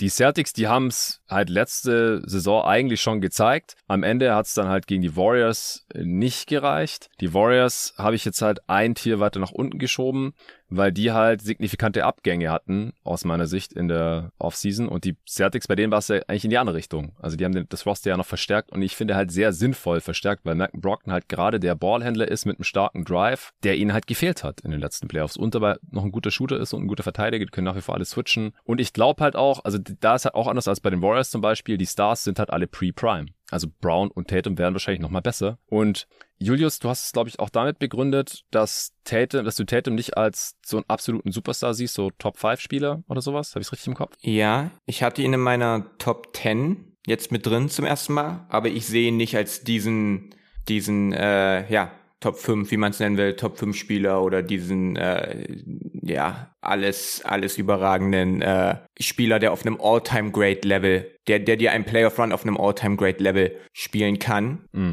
Oder der, der, ja, ein, ein Spieler ist auf einem All-Time-Great-Level. Und den haben ja die Finalisten in den letzten Jahren immer gehabt das ist ja eine, eines der Gründe gewesen. Ja, also letzterem stimme ich dir zu. Ich glaube einfach nur, dass Tatum halt dieser Spieler ist. Das ist einfach dann der große Unterschied bei uns. Der ähm, geht jetzt in die Age 24 Season. Also ich bin mir einfach sehr sicher, dass er nochmal besser ist als letztes Jahr. Und ich habe ihn auch entsprechend in meiner Top 30 auf 5 gepackt. Also ich erwarte halt eine Top 5 Saison. Auf 5? Ja. Ich hatte auch am höchsten von allen aber dazu stehe ich. Und ich hatte ihn okay. aber auch schon, muss man Wen muss dazu sagen. Ja? Wen hast du denn dann also von, also wie, wie ist denn deine Top 7? Hast du die im Kopf, deine Top ja, 7, ich, Top ich, 8? Ich möchte ich sagen, ich hatte ihn an, ich, ich hatte ihn an 8. Ich hatte ja. Jokic an 7 und dann Tatum an 8. So Tatum, Butler, Morant, so in einem, in einem Tier. Also nach den Top 7, was sagen wir, LeBron, Jokic, habe ich einen relativ großen, großen Cut dann und dann kommen halt Spieler wie Tatum, Butler, Morant. Klar. Also ich sehe Tatum halt auf jeden Fall ein, mindestens ein Tier über Morant und auch Butler. Also Butler hatte ich auch relativ low im Vergleich zu vielen anderen auf 14 in einem Tier mit ähm, Donovan Mitchell, Anthony Davis, Paul George, James Harden und so. Einfach weil, also ich bin ein riesen Butler-Fan. Die treuen Hörer wissen das. Ich habe immer Cases gemacht für ihn im All-Star-Team, als es dann irgendwie nicht geworden ist, oder auch im All-NBA-Team, als es dann nicht geworden ist. Aber seine Playoff-Highs, die halt ultra high sind, äh, sieht halt auf einmal mal aus wie der beste Spieler der Liga. Die, ja, die, die lassen so ein bisschen seine Playoff-Lows und auch, dass seine Regular Season halt so oft fehlt, ähm, irgendwie bei vielen Leuten vergessen, habe ich das Gefühl. Aber das nur, das nur nebenbei. Du hattest ihn ja auch erwähnt bei den Spielern, die du da nicht ganz oben drin siehst eigentlich, ähm, als ihr über Miami in den Finals mhm. gesprochen habt und so. Und das würde ich halt unterm Strich auch unterschreiben. Also er hat halt krasse Games, auch oft, wenn, wenn man die Heat schon irgendwie tot gesagt hat, gerade auch in den letzten Playoffs wieder. Aber er hat halt auch echt üble Lows in den Playoffs, wo er irgendwie unter 10 Punkte macht. Mehrmals ja, die Folge. hat Tatum auch, oder?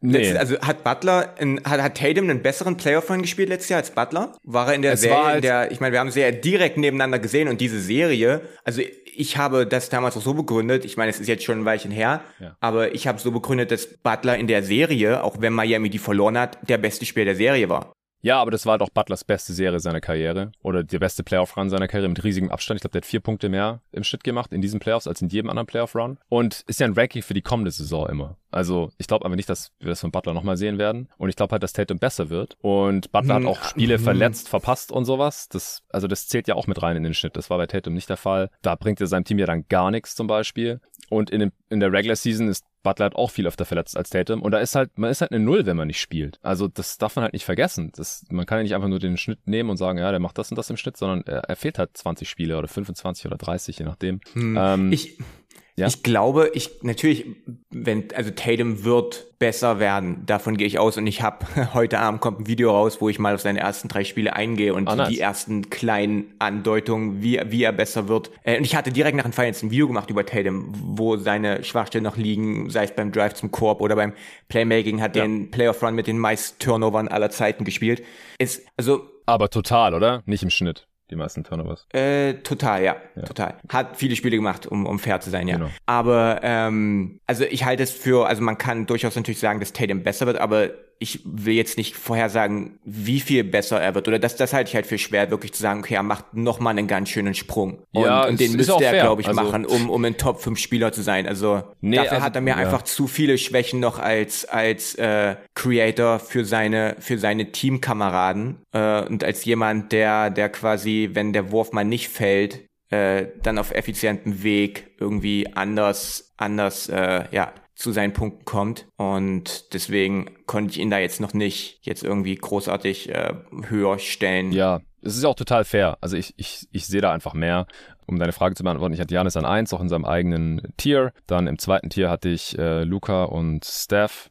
Und dann, ah, und KD, sorry. Und dann im dritten Tier hatte ah, ich cool, halt... Haben wir das gleiche. Hm. Ja, und dann im dritten Tier habe ich halt Tatum, LeBron und Kawhi. Also ich habe Tatum, ich würde jetzt auch nicht diskutieren gegen LeBron oder Kawhi, aber bei LeBron und Kawhi ist halt, das ist halt die Frage, wie fit gehen die durch die Saison? Kann LeBron das Level nochmal halten? Jetzt die ersten Spiele sieht es ja eigentlich ganz gut aus, aber es sind halt auch nur drei Spiele, der wird 38 und wir haben ja jetzt auch schon ein paar Jahre nicht mehr in Playoffs gesehen, muss man auch dazu sagen. Ähm, dann Kawhi äh, hat einfach jetzt so lange nicht gespielt, kommt jetzt gerade auch erst von der Bank, das wussten wir damals natürlich noch nicht, aber er wird keine Back-to-Backs machen und so, also der Wert in der Regular Season ist halt auch direkt viel niedriger und ist auch Ü30. Ähm, deswegen habe ich da jetzt halt Tatum den Benefit of the Doubt gegeben, sonst kann man den von mir aus auch gerne auf sieben sehen. Ich sehe ihn halt auf keinen Fall hinter den Centern Embiid und Jokic. Jokic wegen der, der Playoff-Defense, sorry. Also das gab es jetzt auch im Discord wieder. Ah ja, schön, dass Jerry mal sich nicht negativ über Jokic defensiv geäußert hat. Ja, aber er hat mir eigentlich auch nicht widersprochen, was die ähm, Scheme-Versatilität, mhm. die nicht vorhandene Scheme-Versatilität von Jokic angeht, weil ich weiß halt immer noch nicht, in welchem Scheme du diesen Dude 16 Playoff-Siege lang verstecken möchtest, wo du vier verschiedene Gegner Davon musst schlägst. du mich nicht überzeugen. Ja, genau, also ja. dich nicht, aber anscheinend auch den einen oder anderen Hörer.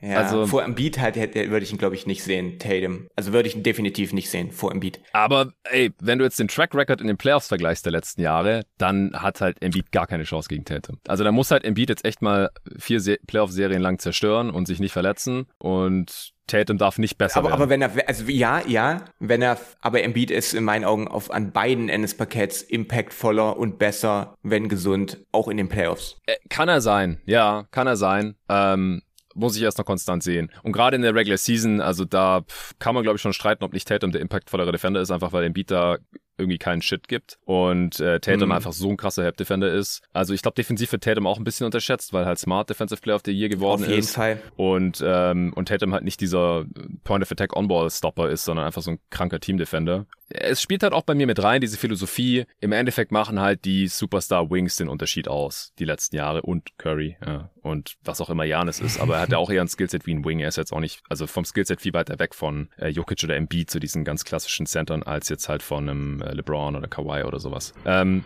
und es ist halt Tatum. Das sind, wie gesagt, diese ganzen Faktoren. Ich äh, habe mich da jetzt auch im letzten Pod mit Jerry ein bisschen bestätigt gefühlt, weil seine Rechenmodelle Tatum halt irgendwie auch äh, richtig krass sehen, historisch gut und sowas. Wir werden sehen, aber wie gesagt, Top 5 habe ich ihn jetzt halt. Und das, das ist halt auch ein Grund, wieso ich die Celtics im, im Top-Tier bei den Containern habe mit den Bucks zusammen. Aber das ist ja auch schön. Also ich, ich liebe es, dass wir hier so viele Differenzen haben, muss man dazu sagen. Soll ich, soll ich mein Ranking auch kurz? Ich würde dann mein Popcorn jetzt weglegen und dann wieder, wieder einsteigen. Das war Bitte. wahnsinnig spannend. Ich hatte hier First Row Seats, wie, wie, wie ihr beide. Also ich würde mich wahrscheinlich in der Tatum-Debatte wahrscheinlich relativ in der Mitte zwischen euch einstufen. Also ich habe Tatum auf 9, allerdings im selben Tier wie Kawhi, Jokic und LeBron auf den Plätzen vor ihm. Bei Jokic war bei mir einfach, dass er halt Mhm. ein Top zwei oder Minimum drei Regular Season Spieler ist. Das hatte für mich einfach einen enormen Value in diesem Top 30 Ranking, Ja, ja. deswegen habe ich ihn da einen Tick drüber. Aber Tatum an se also ich habe über Tatum, ich glaube, ich hatte ihn sogar ursprünglich, als ich mein allererstes Ranking runtergeschrieben habe, hatte ich ihn, glaube ich, sogar an sechs stehen. Äh, Und habe ihn dann aber doch hinter Kawhi, Jokic und LeBron noch geschoben. Bei Butler an 10 fängt dann bei mir das nächste Tier an. Also ich habe äh, Tatum sehr zementiert in diesen Top 9 und ich habe Embiid übrigens an 4. Also vielleicht auch da nochmal kurz diese der der Bogen Ja, zu den tough. 76ers, warum ich Mhm. die warum ich die einen Tick höher sehe als ihr beide wahrscheinlich. Ja, ich will ja eigentlich auch an den Beat in Playoffs glauben, aber ich, ah, es ist war halt jedes Jahr als was. Ja. Ja, fair. Ich habe gerade nochmal äh, in Tatum Stats reingeguckt. Also er hat ein 107er Offensivrating letztes Jahr über die kompletten Playoffs, 56% to Shooting und halt nicht wirklich konstant. Allein in den Finals 3 von 17 in Spiel 1, 6 von 18 im letzten, 8 von 23. Immer mal wieder in 10 Punkte Spiel dabei in jeder Serie. Hier 4 von 19 in Spiel 2 gegen Milwaukee.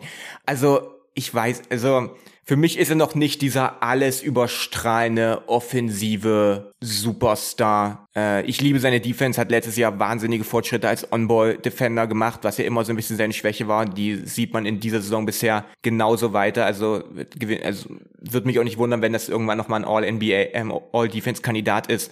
Aber da sind mir offensiv einfach noch zu viele Phasen, wo er einfach abtaucht, wo dann der Wurf nicht fällt und dann geht nichts mehr. Zu wenig Creation für die Mitspieler, zu abhängig davon, dass auch Spielzüge für ihn gelaufen werden. Also ich, ich sehe ihn da langfristig auf diesem, auf diesem Level, aber da ist er, glaube ich, noch, noch ein bisschen von weg, Okay. in meinen Augen.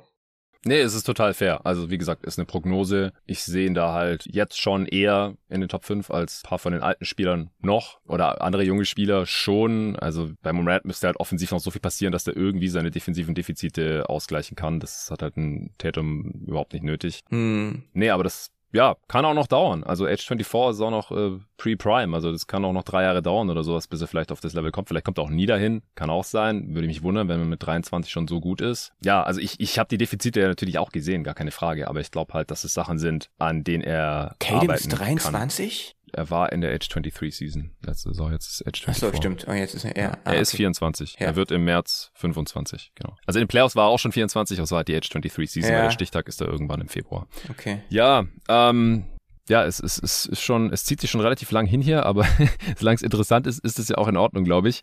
Ähm, nächstes Tier von mir äh, sind dann halt die Teams, wo ich nicht überrascht wäre, aber es ist dann halt was passiert, was wir so noch nicht gesehen haben. Bei den Warriors ist es im Prinzip einfach, dass ein bis zwei der jungen Spieler jetzt mit der größeren Rolle dann sehr gut zurechtkommen oder Clay einen richtig krassen Bounceback hat, also vor allem in den Playoffs dann. Ähm, weil, ja, ich glaube, Steph ist wahrscheinlich, was er ist. Ähm, wahrscheinlich nicht besser als letzte Playoffs, aber wahrscheinlich auch noch nicht schlechter. Draymond wahrscheinlich auch eher, was er ist. Bei Clay würde ich eigentlich auch davon ausgehen. Und sie haben halt, man darf es nicht vergessen, zwei Spieler verloren jetzt in der Offseason, die halt in den Finals letztes Jahr noch gestartet sind. Auch wenn sie keine Stars waren mit Otto Porter Jr. und auch Gary Payton. The Second, klar, John Michael Green ist, ist ein Wert, der ist jetzt dazugekommen, aber ansonsten sind das halt alles noch relativ junge Spieler. Auch ein Dante DiVincenzo, der da sehr gut reinpasst, aber ist jetzt auch nicht der bewiesenste Spieler in den Playoffs. Also irgendwer Gobert musste halt absteppen. Ähm, Kuminga eine größere Rolle, Moody überhaupt mal eine Rolle oder Wiseman überhaupt mal eine Rolle in den Playoffs. Oder Poole muss mehr als 20 Minuten spielbar sein in den Finals. Also da muss halt irgendwas passiert sein am Ende, dass die 16 Mal gewonnen haben, was wir letzte Saison nicht gesehen haben, weil es nicht nötig war, weil sie tiefer waren, was Wets angeht. Aber es wird mich jetzt auch nicht überraschen. Aber die Warriors seht ihr ja auch relativ ähnlich, oder?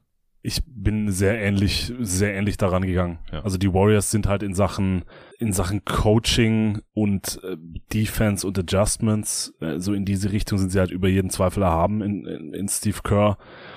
Ich würde wieder ganz, also wenigstens ganz kurz angeschnitten aufs Zwischenmenschliche kommen. Ich glaube, also ich fand die, die, die Draymond-Geschichte einfach sehr erschütternd und ich könnte mir vorstellen, dass das ähm, im Laufe der Saison sich nicht so leicht aus der Welt schaffen lässt. Zumal ja jetzt Wiggins und Poole ihre Contract Extensions bekommen haben, Draymond nicht. Ich, ich hielte es sogar für die, wahrscheinlich sogar für die richtige Entscheidung, ihn, ihn nicht nochmal langfristig zu verlängern. Ich bin mir sicher, da wird er persönlich mir widersprechen und deswegen äh, ich, ich habe da einfach irgendwie ein bisschen Angst, dass das in, in, im Laufe der Saison implodiert. Und er ist so ein wichtiger Bestandteil dieses Teams, sowohl spielerisch als auch was so Leadership und Championship DNA und so weiter angeht.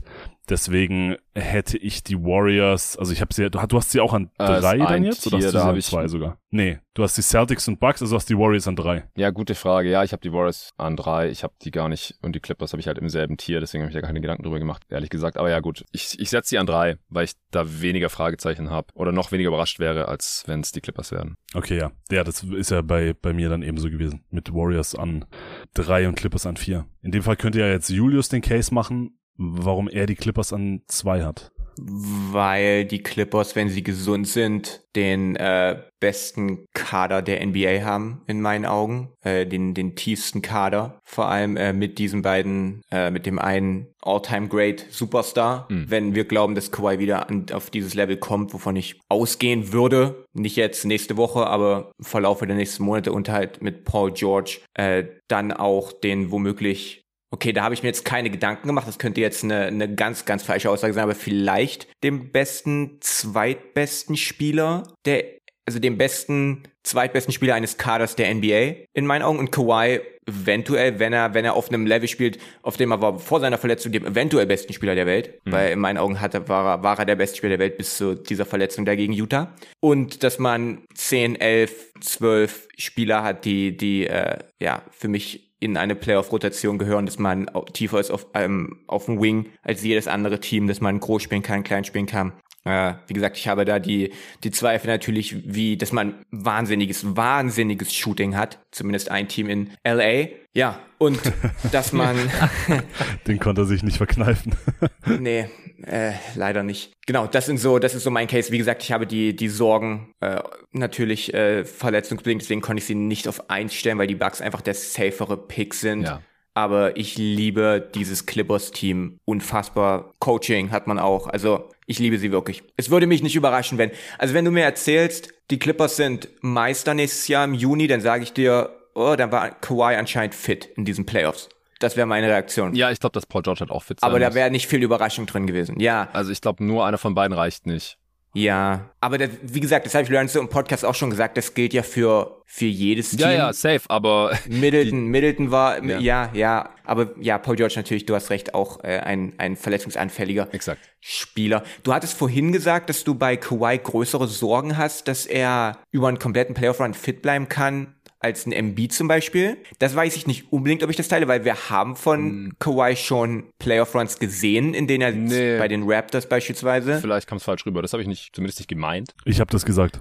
Ah. Ich weiß nicht, wer wer es gesagt hat, aber ich glaube, einer von euch hat es gesagt. Ich weiß es nicht. Okay. Ich habe es gesagt, ja wo, wo ich mir denke, also dass ja wir von Kawhi das zumindest schon mal gesehen haben, dass er über einen Zeitraum von zwei, drei Monaten in dieser Zeit äh, zumindest gut war er bei den Raptors wirklich äh, nicht, also war er, er war nicht so sehr verletzt, ja.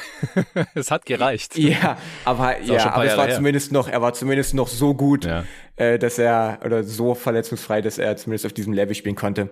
Äh, deswegen, ja, liebe ich dieses Clippers-Team einfach, aber da sind mir die Verletzungssorgen zu groß, um sie über Milwaukee zu stellen. Ja, mir sind sie zu groß, um sie ins erste Tier zu schieben. Ich habe sie, wie gesagt, im zweiten. Hm. Ich, ich würde jetzt nicht diskutieren auf, auf drei oder vier. Ich habe sie jetzt spontan hinter die Warriors geschoben, weil, ja, ich es halt doch für etwas riskanter halte, mich auf Kawhi und Paul Georges Gesundheit zu verlassen. Ja, und auch John Wall und spielt John auch Wall. eine kleine Rolle, weil sonst ja, ja, haben sie der ja dann im, im Best Case wahrscheinlich der drittbeste Spieler ist. Ja, sag's ruhig. Genau, ja. Sorry.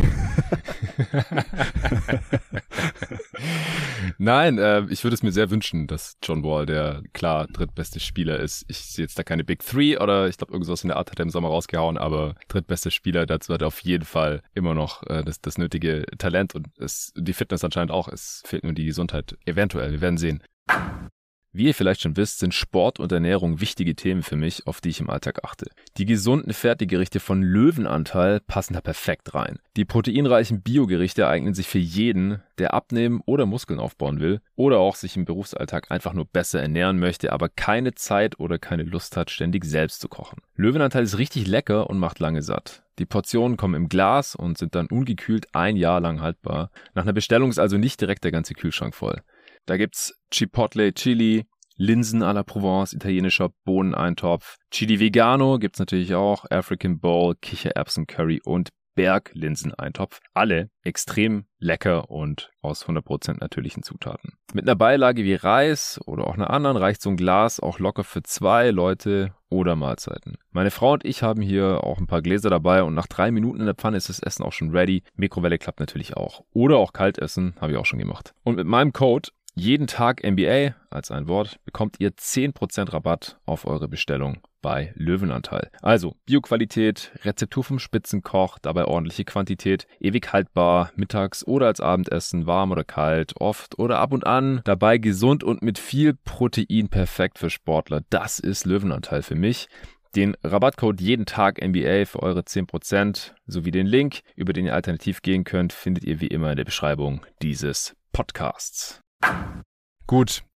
Das waren meine Top 4. Wie gesagt, an 5 hätte ich auch die Sixers, weil sie halt, ja, theoretisch von den Skillsets, die sich da jetzt versammelt haben, da hast du einen guten Case gemacht, auch Lorenzo, warum du sie auf 2 hast, mit ähm, den ganzen Shootern außenrum, die bisher die 3 noch nicht gut treffen. Und genügend Defense, theoretisch auch. Also sie haben halt Lineups, die gut verteidigen können sollten, aber wie jede NBA-Defense sind sie da sehr abhängig von ihrem Center hinten drin und ähm, ich hoffe, es wird nicht zu viel Montrezl Harrell sein äh, und ich hoffe, dass wenn es Embiid ist, dass der dann halt da auch mehr Gas gibt als in der Regular Season ähm, bisher und dann haben sie eigentlich alles theoretisch zusammen, nur praktisch müssen wir halt sehen, kriegt Stock auf die Kette, ähm, was macht Harden genau, kann im Beat fit bleiben, deswegen auf fünf. Äh, Phoenix habe ich im selben Tier aus genannten Gründen und ich weiß nicht, ob wir jetzt noch über weitere Teams sprechen müssen. Ihr habt ja ansonsten auch noch ein paar rausgehauen. Also ich wäre schockiert, ich würde es nicht ausschließen, einfach weil sie so krasse Einzelspieler haben am offensiven Ende, wenn es Denver oder Dallas werden ich wäre schockiert, aber ich würde es halt nicht komplett ausschließen. Also das, es gibt halt immer wieder diese Runs äh, alle zehn Jahre oder sowas,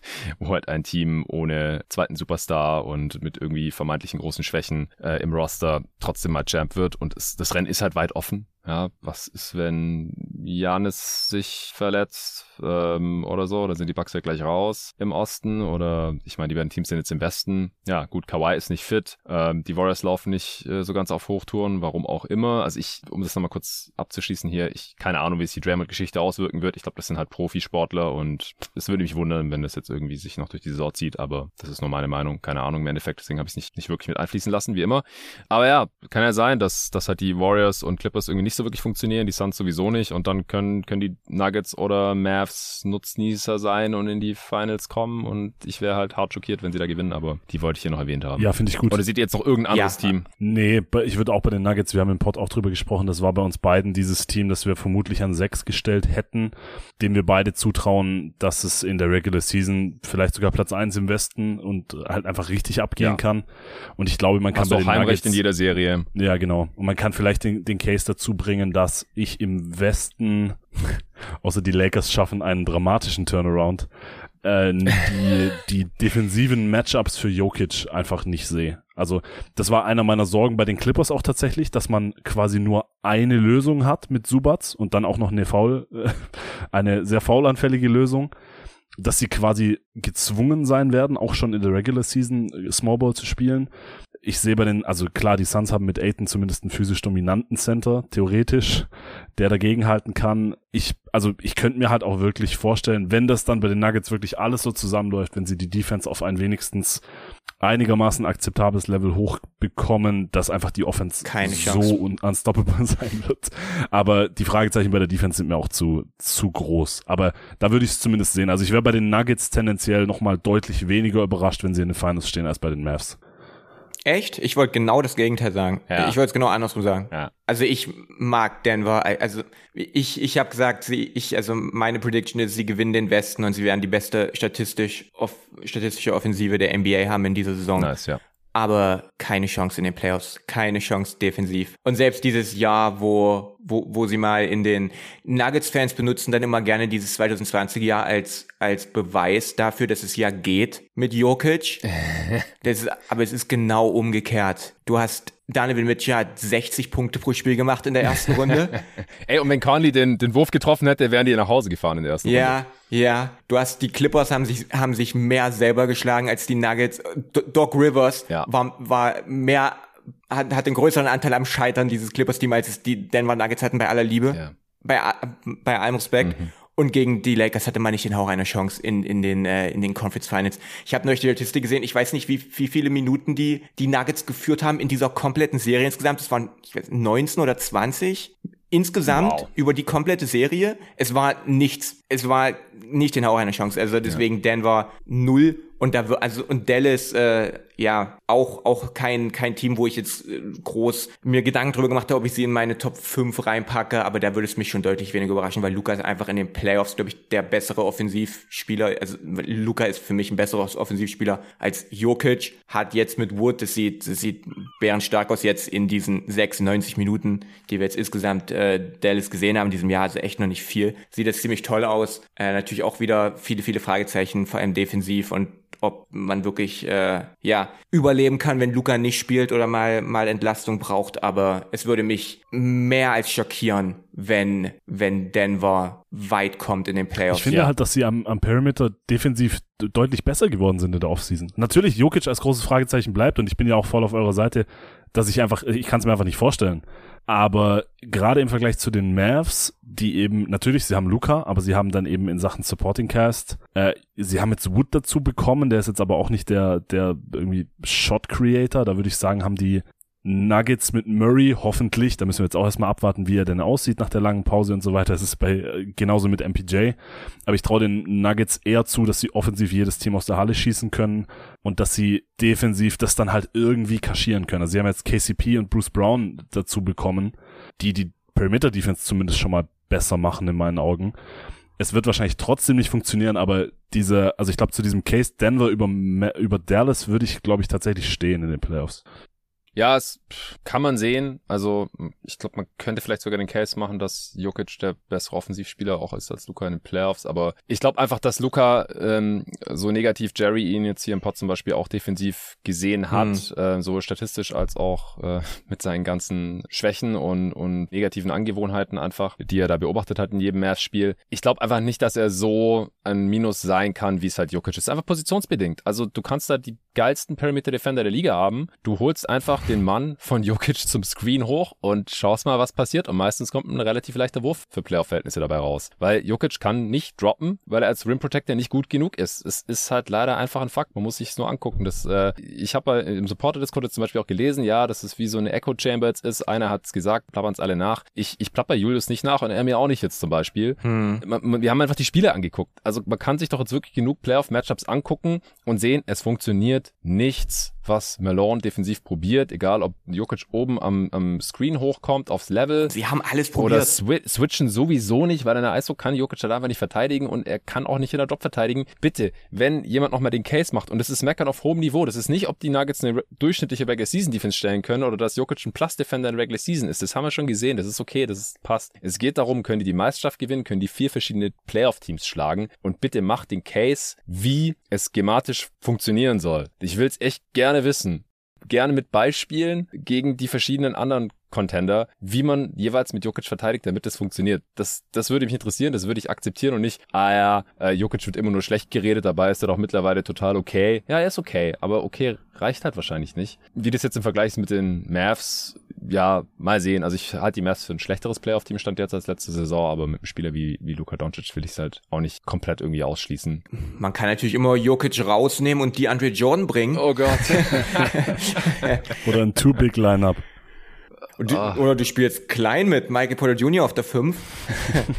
nee, Michael Porter Jr. ja auch defensiv nicht spielbar in den Playoffs bisher. Also, ja. das ist ja äh, auch nochmal auch noch mal eine ganz andere Nummer. Ja, also Jonathan, stimme ich dir wie immer zu. Wir haben da schon oft, oft drüber geredet. Du schon oft in deinem Podcast, wir zusammen, ich oft Videos drüber gemacht. Jedes Jahr in den Playoffs kommt irgendwas zu Jokic zu dem Thema, wo ich immer sage, offensiv ist er so gut. Bitte, Hälfte des Videos geht, geht, sind Lobeshymnen über seine Offensive, aber da müssen wir natürlich auch mal über die Defense reden. Und man hat alles versucht in den letzten Jahren. Man hat, du, du hast es ja genau auch nochmal mit einem ganz anderen Auge hingeguckt gegen die, gegen, sicherlich gegen die Suns. Mm äh, vor zwei Jahren, als die Suns in den Finals waren, da hat man dann in den ersten Spielen der Serie hat man dann High-Hedge-Defense gespielt, die Chris Paul auseinandergenommen hat. Und dann hat man irgendwann gemerkt, okay, ja, wir müssen, wir müssen Drop-Defense spielen und dann konnte halt Chris Paul jedes Mal oder Booker oder wer auch immer dann diese Midrange-Jumper gehen oder dann direkt den Korb angreifen. Also man hat es in den letzten Jahren versucht, immer und immer wieder mit verschiedenen Sachen, aber es geht nicht. Geht nicht. Ja, also so komplex NBA Offense und Defense auch sein mag, mit einem Screen kann man halt schon viel machen, in der, auch in der modernen NBA.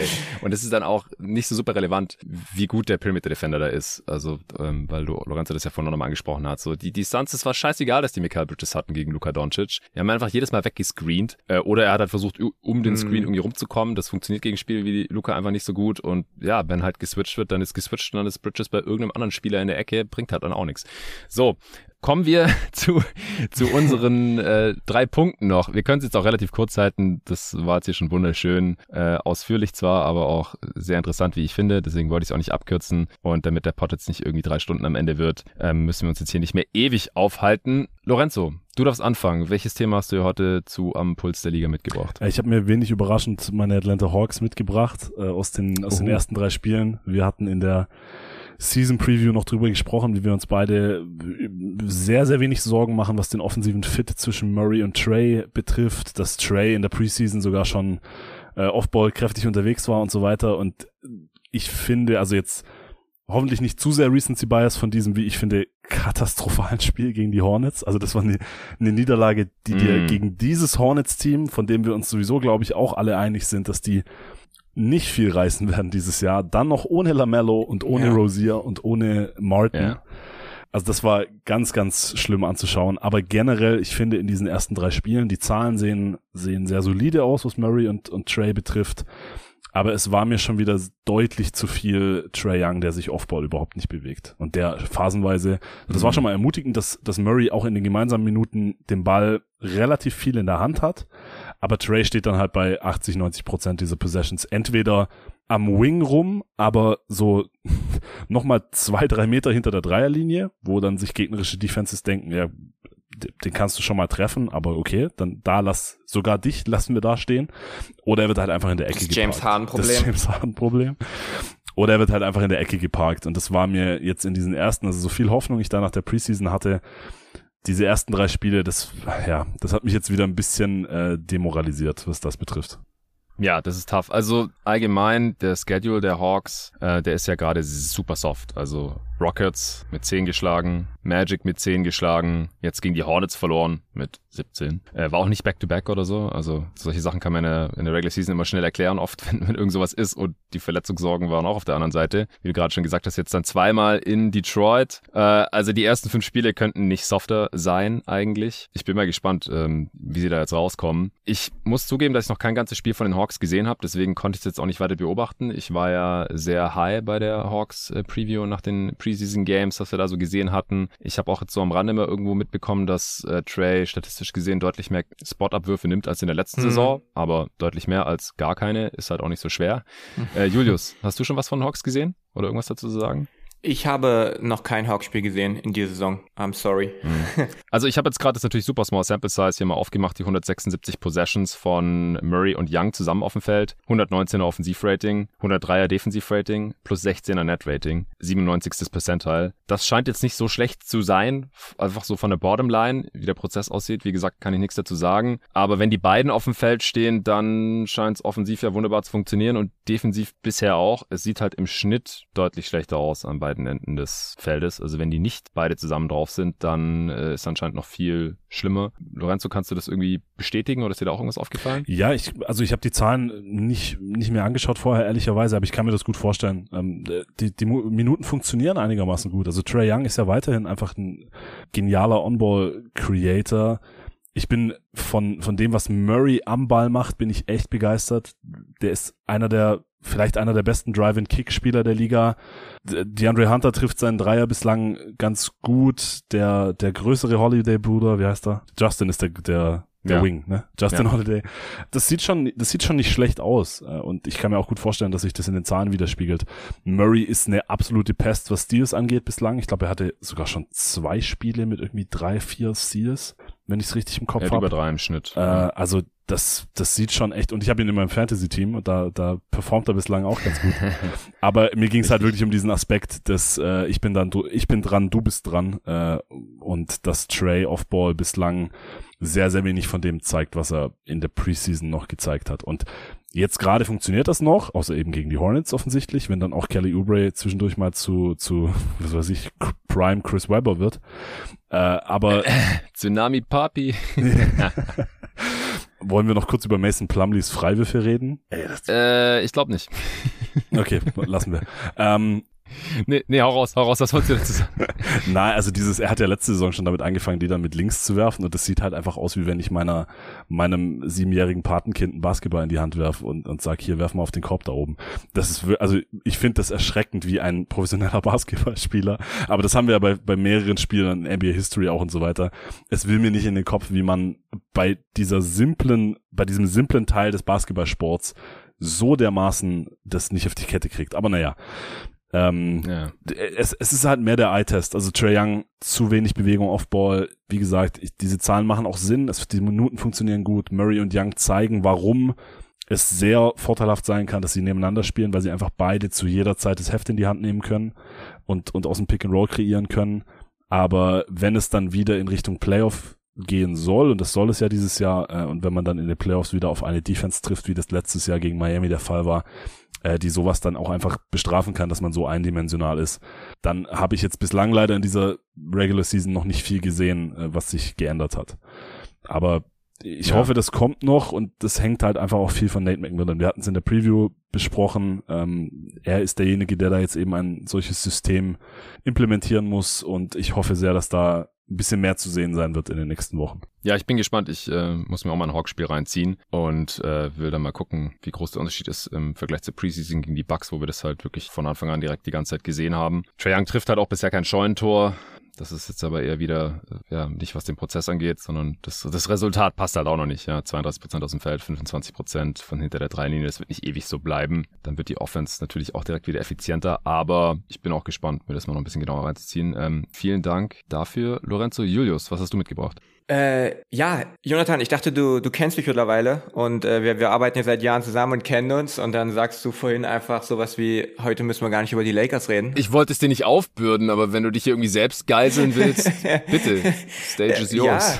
Ja, ja ich, ich habe hab ich eine Wahl. Wir haben alle die Spiele gesehen gestern Abend, oder? Europäische Primetime. Also Lorenzo, du hast es auf jeden Fall geschaut. Ich war auf der Straße ähm, irgendwo mitten in Spanien bis um zwei Uhr morgens, aber ich habe hab mitbekommen, was passiert passiert ist, ja. Ich habe es gesehen und habe mich köstlich amüsiert. Ja, ich habe es gesehen und mich nicht so wirklich amüsiert. Ähm, es war ich habe deine Reaktion auf Instagram in deiner Story gesehen.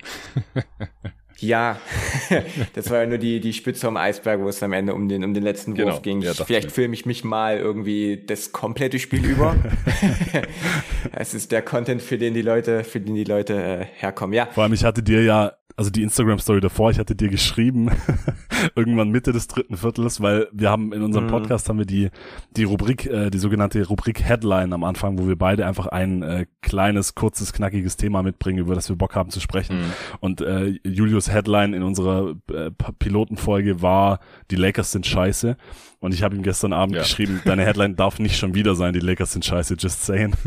Und, aber naja, also ich, ich konnte mich, ich konnte mich einfühlen. Und jetzt bringst du das, bringst du das hier mit. Geil. Ja, nee, genau, wenn ich es jetzt schon nicht in unserem, in unserem äh, Podcast nochmal äh, groß, groß ansprechen will, dann wenigstens hier heute. Nee, in unserer, in der neuen Folge, die Headline dreht sich dann um, um ein Team. Was wir vielleicht auch bei den Contendern mit heute hätte ansprechen können, Utah. Ja. ja, aber nee, das ist dann was für die, für die zweite Folge, da reden wir dann. Wir nehmen ja heute Abend dann auf. Also die Lakers, wenn man noch mehr Bestätigung braucht dafür, dass Westbrook gehen muss und dafür, dass er, selbst wenn man keinen Trade findet, gehen muss, dann war das äh, letzte Spiel oder auch das zweite eigentlich schon gegen die Clippers mhm. einfach Beweismaterial pur. Anthony Davis sieht aus wie Anthony Davis defensiv. Das war gestern, das hätte gestern ein Spiel sein können aus der 2019er 20er Saison mit defensiv Prime Anthony Davis, dem besten Verteidiger der Welt. Das war, was er da gestern defensiv gezeigt hat gegen einen, für einen Big Man anspruchsvolles äh, Team wie, wie Portland, wo einfach Damian Lillard äh, da das, das Feld weit auseinanderzieht. Das ist natürlich immer kein leichtes Spiel für einen, für einen Fünfer. Hat er da gestern wahnsinnig überragend gespielt. Nicht nur die, nicht nur die Blocks, sondern wie er da, ja, ja, den, sein, sein Impact auf die gesamte Lakers Defense. Die Lakers übrigens das zweitbeste Defensivrating der NBA stand jetzt hinter Milwaukee. Laut Clean the Glass viert, vierter habe ich vorhin okay, gesehen. ja, ich ja. bin hier auf NBA.com, ja. Offensivrating leider äh, 97. Ja. Jesus. Verschluck ich mich. Boah, jetzt mal einen Schluck Wasser auf den Schreck. Ja. so, jetzt wieder. Gut. Eieiei. Du hast 97 gesagt und direkt hat. ja. Kann nicht sein. Genau. Also, äh, LeBron sieht aus wie, wie LeBron offensiv, auch wenn der Wurf noch nicht fallen will. Das Team reißt sich im Vergleich zu dem Team aus dem letzten Jahr den Arsch auf. Ähm, und und äh, Westbrook bei weitem nicht das einzige Problem. Ne, Shooting generell, da ist, ist es natürlich das, das ganz große Problem, über das ja alle auch reden. Aber Westbrook, es ist unmöglich. Und da geht es gar nicht mal zwangsweise um diesen Wurf, wo er ein Two for One möchte, wenn man führt. Ich habe gelesen, das ist der einzige Wurf war in den letzten Jahren mit, äh, jetzt kommen hier halb, halb Infos. Was hat Kirk, Kirk Goldsberry hat es irgendwie geschrieben? Auf Twitter, oder? Gestern. Das war, ja, ja, das, genau. Also, Westbrook ist der einzige Spieler in den letzten vier Jahren, der mit unter 30 Sekunden auf der Uhr, äh, mit unter 30 Sekunden im Spiel und mindestens 15 Sekunden in der Shotclock einen Wurf genommen hat, ein, ein Jumper genommen hat, während das Team vorne war.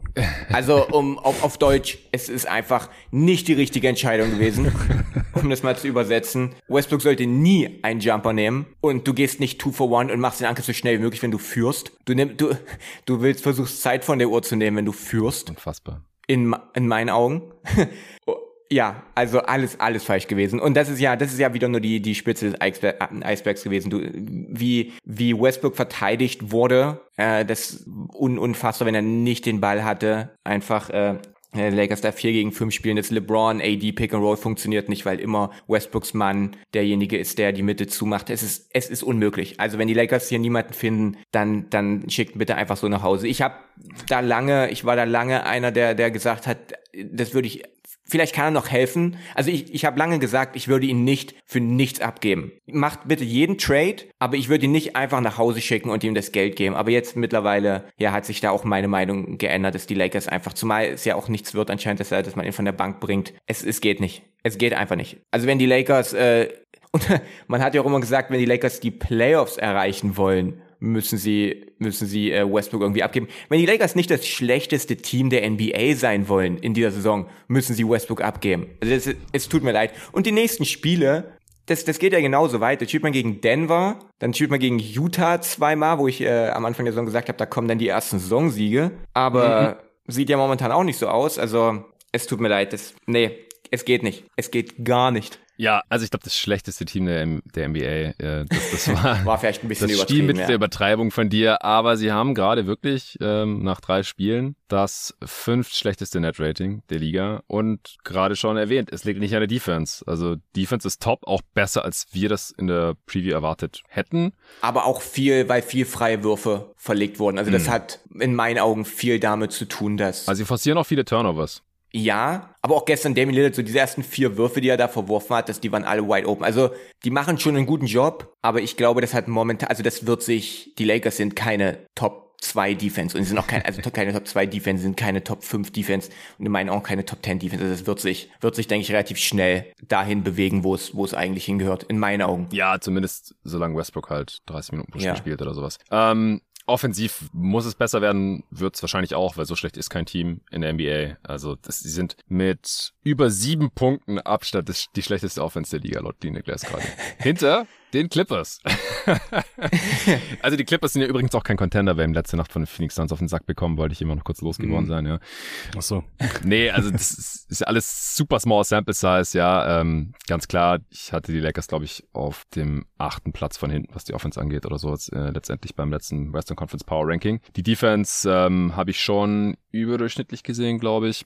Aber das war halt, als ich noch dachte, dass Westbrook von der Bank kommt, dass er nicht so eine große Rolle haben wird. Ich verstehe das alles nicht, was da passiert. Warum startet der Dude, wenn man ihn doch eigentlich traden will? Ähm, ich bin der Meinung, wie Julius, dass man Westbrook, solange man ihn nicht tradet, auf jeden Fall nach Hause schicken sollte. Und wenn er spielt, dann halt von der Bank für 25 Minuten oder irgendwie sowas, damit er halt nicht ganz so großen Schaden anrichten kann. Als, als fucking Starter. Ich verstehe es nicht. Aber ich weiß nicht, ob ich dazu jetzt noch irgendwas sagen muss, sondern es ist die perfekte Überleitung zu meinem Thema, das ich mitgebracht habe. Es geht nämlich um ein eigentlich untypisches Thema zu diesem Zeitpunkt Zeitpunkt der Saison um Trades. Und zwar, ich habe mich neulich gefragt, ob es schon mal die Situation gab, seit ich die NBA verfolge, dass wir zum Saisonstart so viel Handlungsbedarf haben. Also, ich finde es eine ziemlich einzigartige Situation, dass wir eine einerseits sehr ausgeglichene Liga haben, wir haben ja vorher drüber gesprochen, so ohne ganz klaren Favoriten, auch wenn wir die Bucks jetzt alle klar vorne haben, er ist nicht der Konsensus-Favorit. Dann mhm. wenige Contender irgendwie, vier, fünf, je nachdem. Dann ein sehr breites Mittelfeld, also ich glaube, hinter unseren Top 4, Top 5 kommen ja nochmal vielleicht fünf Teams oder irgendwie sowas, vielleicht hm. sogar sieben oder so, die man so mit 50 Siegen in der Regular Season sehen könnte und die vielleicht auch halt mit einem richtigen Move noch sich irgendwie in die Contender-Konversation schieben könnten. Und gleichzeitig haben wir auch viele Teams, die entweder irgendwie unfertig aussehen oder Spieler wegtraden wollen oder sollten oder sogar müssen. Ja, Phoenix Suns, Jack Crowder. Also ich, ich, kann mich nicht erinnern, wann wir je mit so einer Situation in die Saison reingestartet sind. Klar, nach ein paar Wochen, äh, die ersten paar Overreactions, oh mein Gott, hier dieses Team, die müssen unbedingt einen Trade machen oder irgendwelche Spieler sickert langsam durch, die wollen wechseln, unzufrieden, weil sie aus der Rotation rausgefallen sind oder was weiß ich. Aber halt frühestens so Ende November, im Dezember dann halt auch, äh, wenn dann die Spieler, die neuen Vertrag unterschrieben haben, getradet werden dürfen, beziehungsweise dann die zweite Deadline ist da ja im, was heißt Deadline, äh, das zweite Datum, ab dem das passieren kann, ist dann im, im Januar für die Spieler, die beim eigenen Team äh, einen deutlich höheren Vertrag unterschrieben, als sie vorher hatten. Also da wird's dann normalerweise langsam ersichtlich, dass es halt ein paar Trade-Kandidaten gibt und ein paar Teams, die einen Move machen werden. Aber ich finde, wir sind jetzt schon in die Saison reingegangen mit so vielen Teams, wo irgendwas passieren könnte oder sollte oder sehr wahrscheinlich wird. Wie seht ihr das? Ja, ich finde das total spannend. Also, sehe ich genauso. Es gibt viele, viele Teams, die sich Hoffnungen machen auf äh, höhere Gefilde. Ob das jetzt berechtigt ist oder nicht in unseren Augen, das sei mal dahingestellt.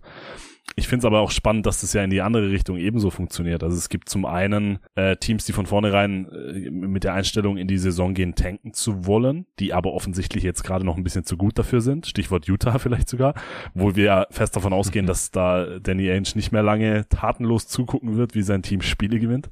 Ja, ist ein Kandidat. Aber auch so Teams, ich denke da vor allem an die Hornets, wir haben es vorher mal kurz angesprochen, als ich gerade diese katastrophale Niederlage. Auch bei den Hornets, die sind ein, ich habe gerade eben übrigens bei ein, ein Tweet von Shams gelesen, dass die Lakers wohl großes Interesse an Terry Rozier haben. Äh, aber also die Hornets sind so ein Team, weil eben dieses dieses Damoklesschwert Victor Wembanyama über allem schwebt, was wir in dieser NBA-Saison machen. Ich denke, es wird auch einige Teams oder es könnte einige Teams geben, die schon relativ früh in der Saison merken, dass vielleicht die eigenen Ansprüche ein bisschen nach unten geschraubt werden müssen, dass es qualitativ einfach nicht reicht, um die Playoffs anzugreifen und die dann vielleicht schon deutlich früher, als wir das sonst sehen, die Reißleine ziehen und sagen, okay, auf geht's, Lottery. Also ich finde, ich finde diese, hm. diese, also diese Trades, die am Horizont sind, die funktionieren dieses Jahr halt in beide Richtungen und das finde ich wahnsinnig spannend. Also für uns als NBA äh, Content-Kreierende natürlich sehr, sehr cool. Wir werden vermutlich die gesamte Saison irgendwie reichlich Gesprächsstoff haben. Ja, safe. Also genau. Ja. Der, der Mehrwert in beide Richtungen es scheint halt relativ groß zu sein im Vergleich zu anderen Saisons, dass man halt mit einem Move ähm, sich nach oben in die Contender-Konversation katapultieren kann oder halt nach unten in die, wenn man ja mal Scoot Henderson-Konversation. Julius.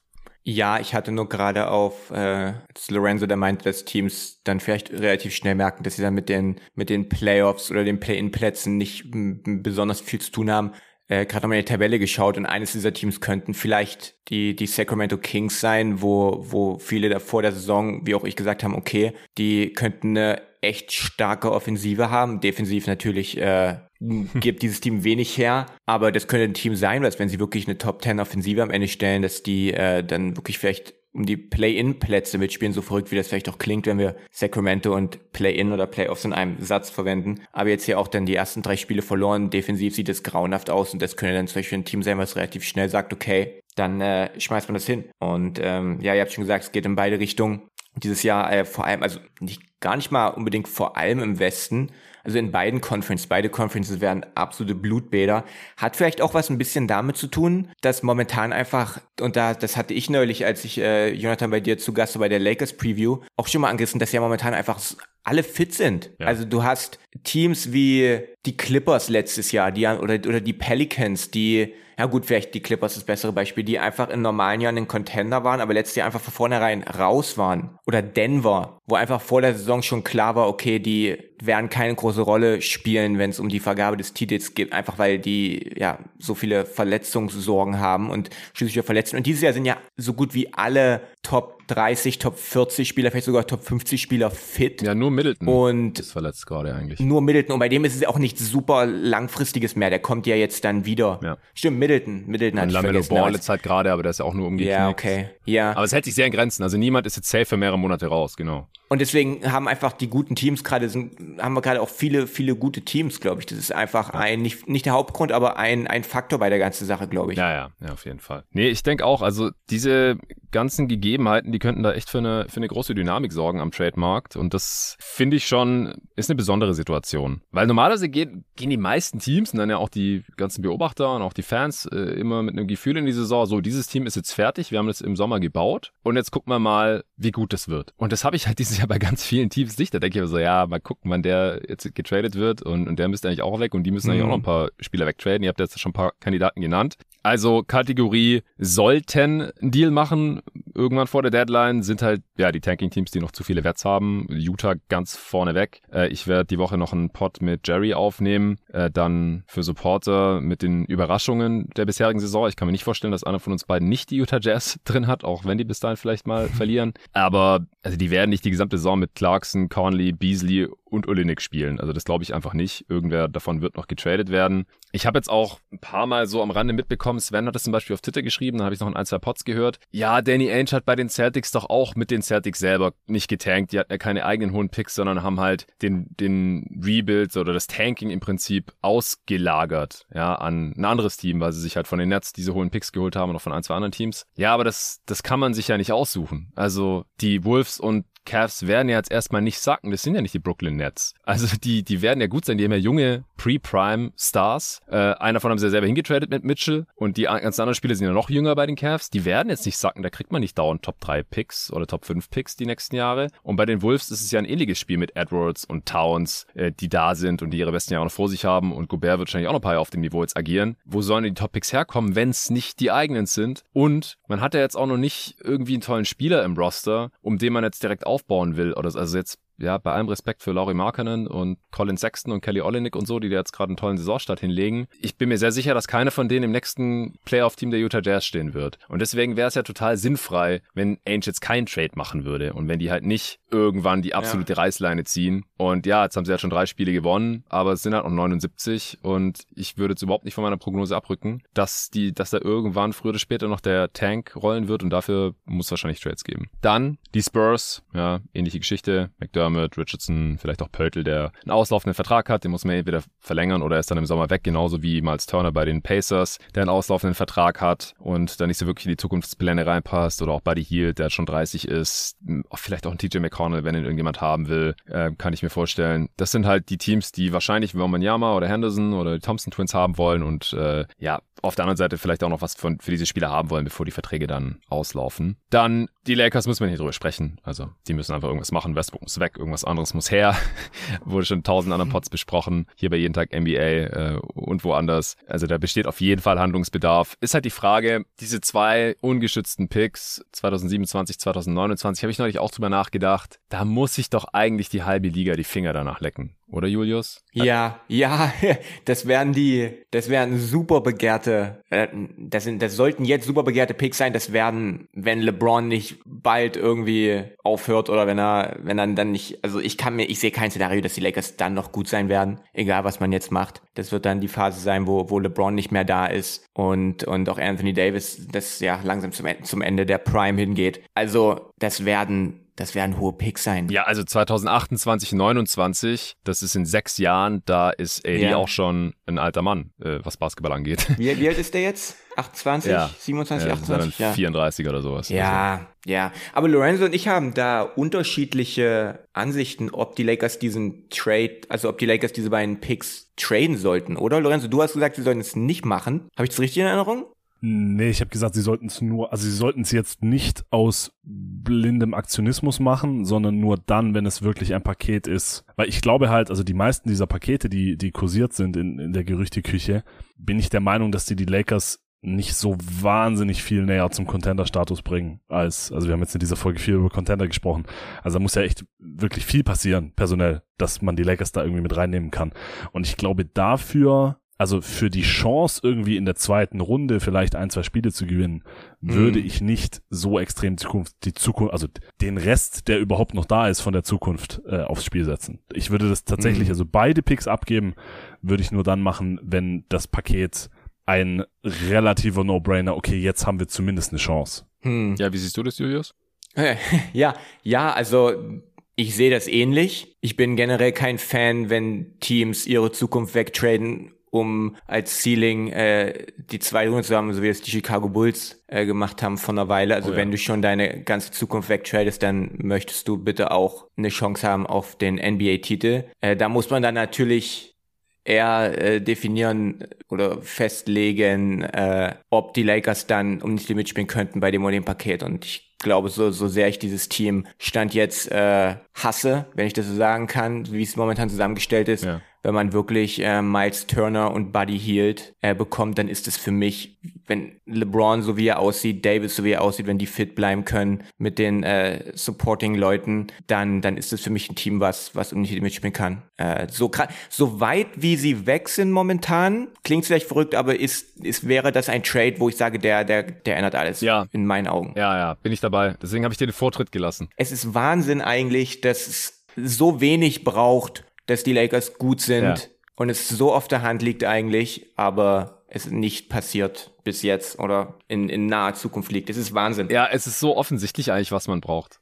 Bei dem Paket würde ich mir auch Gedanken machen, tatsächlich. Also Turner und Hield halte ich auch für, also irgendwelche sehr theoretischen Kyrie Irving Szenarien außen vor gelassen, hm. halte ich das für das Paket, bei dem man am ehesten zuschlagen sollte, weil selbst wenn man diese beiden Picks auf Biegen und Brechen behalten möchte oder selbst wenn man einen Pick behalten möchte, man hat ja nicht die Chance zu sagen, okay, wir warten, was sich noch ergibt. Wir, wir, schaffen das schon. LeBron ist halt 38. So, der wird, also, bislang, sagt man jetzt auch schon ein paar Jahre, aber so langsam fängt ja der Decline tatsächlich an. Der wird, also du bekommst ja. halt einfach nicht die Chance in ein Jahr, in einem Jahr, in zwei Jahren, in drei Jahren ja. noch abzuwarten, welche Superstars available sind. So, du musst, es muss halt jetzt passieren oder du sagst mehr oder weniger, okay, schade, dann halt nicht dieses Jahr und dann halt wahrscheinlich auch nicht nächstes Jahr. So, äh, das sind halt, es gibt ja nur diese zwei Wege. Und deswegen wird man einen High-Risk, High-Reward-Move eingehen müssen. Ich denke, man hat keine andere Chance. Zumal ja auch der, also Tanking ist ja logischerweise auch keine Option, nicht nur weil LeBron James im Kader steht, sondern weil sie ja ihren Pick nicht haben. Also das wäre, glaube ich, aus objektiver, jetzt Julius, halt dir mal kurz die Ohren zu, das wäre aus objektiver Sicht, wäre das doch das unfassbar lustigste Szenario, wenn die Lakers die Lottery ja, gewinnen ja, ja. und dann Victor Wembanyama in New Orleans landet. Neben Zion. Oh dann würden God. die Leute alle wieder rauskommen und sagen, die Lakers haben den Trade damals gar nicht gewonnen, den Anthony Davis Trade. Den hätte man gar nicht machen sollen. Das war ein Fehler. Ja. Also Also, sie, sie haben, glaube ich, den, diesen Trade haben sie erst verloren, wenn dann Wembanyama und Zion mindestens zwei Titel geholt haben. Ja. Und selbst dann war das ja so Ja, unwahrscheinlich, dann, nein, dass du nein, diesen um Gottes Trade Willen. als äh, Lakers jederzeit machen musst. oh Mann. Ja. ja. Also, äh, was ich sagen wollte, ich, ich habe dir den Vortritt gelassen, Julius, weil ich mir schon dachte, dass du das sehr ähnlich siehst wie ich. Man muss halt so ein bisschen diesen Sweet Spot finden, das noch vor der Deadline zu machen, weil sonst verschenkt man halt wieder, ja, potenziell Postseason Run mit noch guten Mhm. LeBron und äh, vielleicht mal fitten AD. Ähm, und dann halt das beste Paket, das halt auf dem Markt ist. Warte mal, ich muss mir diesen Ferrari vorbeifahren lassen. Alter. Habt ihr den gehört? Ja, ja. Yeah. Ich dachte zuerst, es ist irgendwie so ein, so ein, so ein Kleinwagen mit angebotenem Auspuff oder so. Es war halt echt ein fucking Ferrari Cabrio in Rot. Ähm, zurück zum Thema. Man muss den Sweet Spot finden zwischen, wir müssen es noch diese Saison machen, weil wir können nicht noch mal eine Saison verschenken mit LeBron. Nächste Saison wird dann 39. Äh, und wir wollen das beste Paket. Also ich kann das ja auch respektieren, was Lorenzo sagt. Man muss halt zumindest sich eine Chance geben, durch diesen Trade Contender zu sein. Diese und im besten Fall halt auch für mehrere Saisons. Miles Turner läuft halt aus, den muss man dann bezahlen. Miles Turner ist oft verletzt. Ich sehe schon auch die, die Nachteile bei diesem Paket oder Buddy Hield ist vielleicht im Playoffs gar nicht Mhm. spielbar. Wir haben es Ja, einfach noch klar. nicht gesehen. Keine Ahnung. Aber das wäre halt wenigstens mal so ein, so ein Laser, wie es LeBron genannt hat. Ja, den kannst du einfach nicht stehen lassen. Das ist vielleicht der drittbeste Shooter der Liga oder sowas. Vergessen auch viele. Und das würde dieser Offense halt so unglaublich helfen. Wenn du dann halt vier kompetente Defender neben Buddy Hield stellst, dann kann ich mir schon vorstellen, dass man damit auch ein paar Mal in Playoffs gewinnen kann. Vielleicht sogar äh, vier Runden, ja, in Abhängigkeit von Gesundheit und anderem Personal. Aber ich meine, man hat halt LeBron und AD, ich glaube, das vergisst man auch zu schnell. Wenn der Supporting Cast nicht so scheiße ist wie jetzt gerade, dann ist man damit eigentlich safe im Playoff-Team. Und wenn der Supporting Cast einigermaßen passt, dann kann man damit um die Championship mitspielen. Das will ich denen immer noch nicht absch Ja, zumal, die, die Upside ist einfach so hoch. zumal so gut wie das defensiv war, das war 2020 auch keine wahnsinnig hatten die auch keine wahnsinnig guten Mitspieler an ihrer Seite. Das war doch damals äh, vor der vor der Miami-Serie ist doch ja, die Lakers haben die beiden besten Spieler, aber Spieler drei bis acht Ja, die- hat ja, dann genau. Miami. Wer- was, es ist was ja immer noch die Frage, wer davon, was war- Quatsch war. Aber Wer war der drittbeste Spieler der Lakers? Das ist ja I- eigentlich immer noch eine Diskussion. Was KCP oder Rondo? Rondo, oder ja, Caruso? ja, ja, aber das war ja, das war ja auch schon nicht perfekt und auch das Team hatte nicht viel Shooting. Genau. Also de deswegen ist es immer so die Sache, du, man, man kann da haten, wie man will, aber am Ende des Tages sind halt immer noch LeBron James und Anthony Davis da und wenn die beide fit sind, dann sind das beides immer noch Top Ten Spieler wahrscheinlich und dementsprechend, äh, ja, sehe ich das wie ihr beide natürlich. Naja, aber damals war halt Anthony Davis nicht äh, einer der ineffizientesten Jumpshooter in NBA History, sondern ein wahnsinnig effizienter Jumpshooter. Also so gut er jetzt bislang aussieht, vor allem defensiv, also dieses Spiel gegen Ja, die ja. Blazers zum Beispiel war ja defensiv auch nicht so toll, absurd. Aber offensiv, also mit diesem AD offensiv und mit diesem LeBron offensiv, der ja weiterhin auf einem absurden Level ist, aber halt auch zum Zeitpunkt der nächstjährigen Playoffs ist er halt drei Jahre älter, als er das im Bubble Run war. Also mit diesen beiden Offensivspielern, wie sie jetzt gerade dastehen, ist es halt eine komplett andere Situation. Und, aber wie gesagt, den Lakers sind halt ein Stück weit die Hände gebunden. Da haben sie sich halt mal reinmanövriert.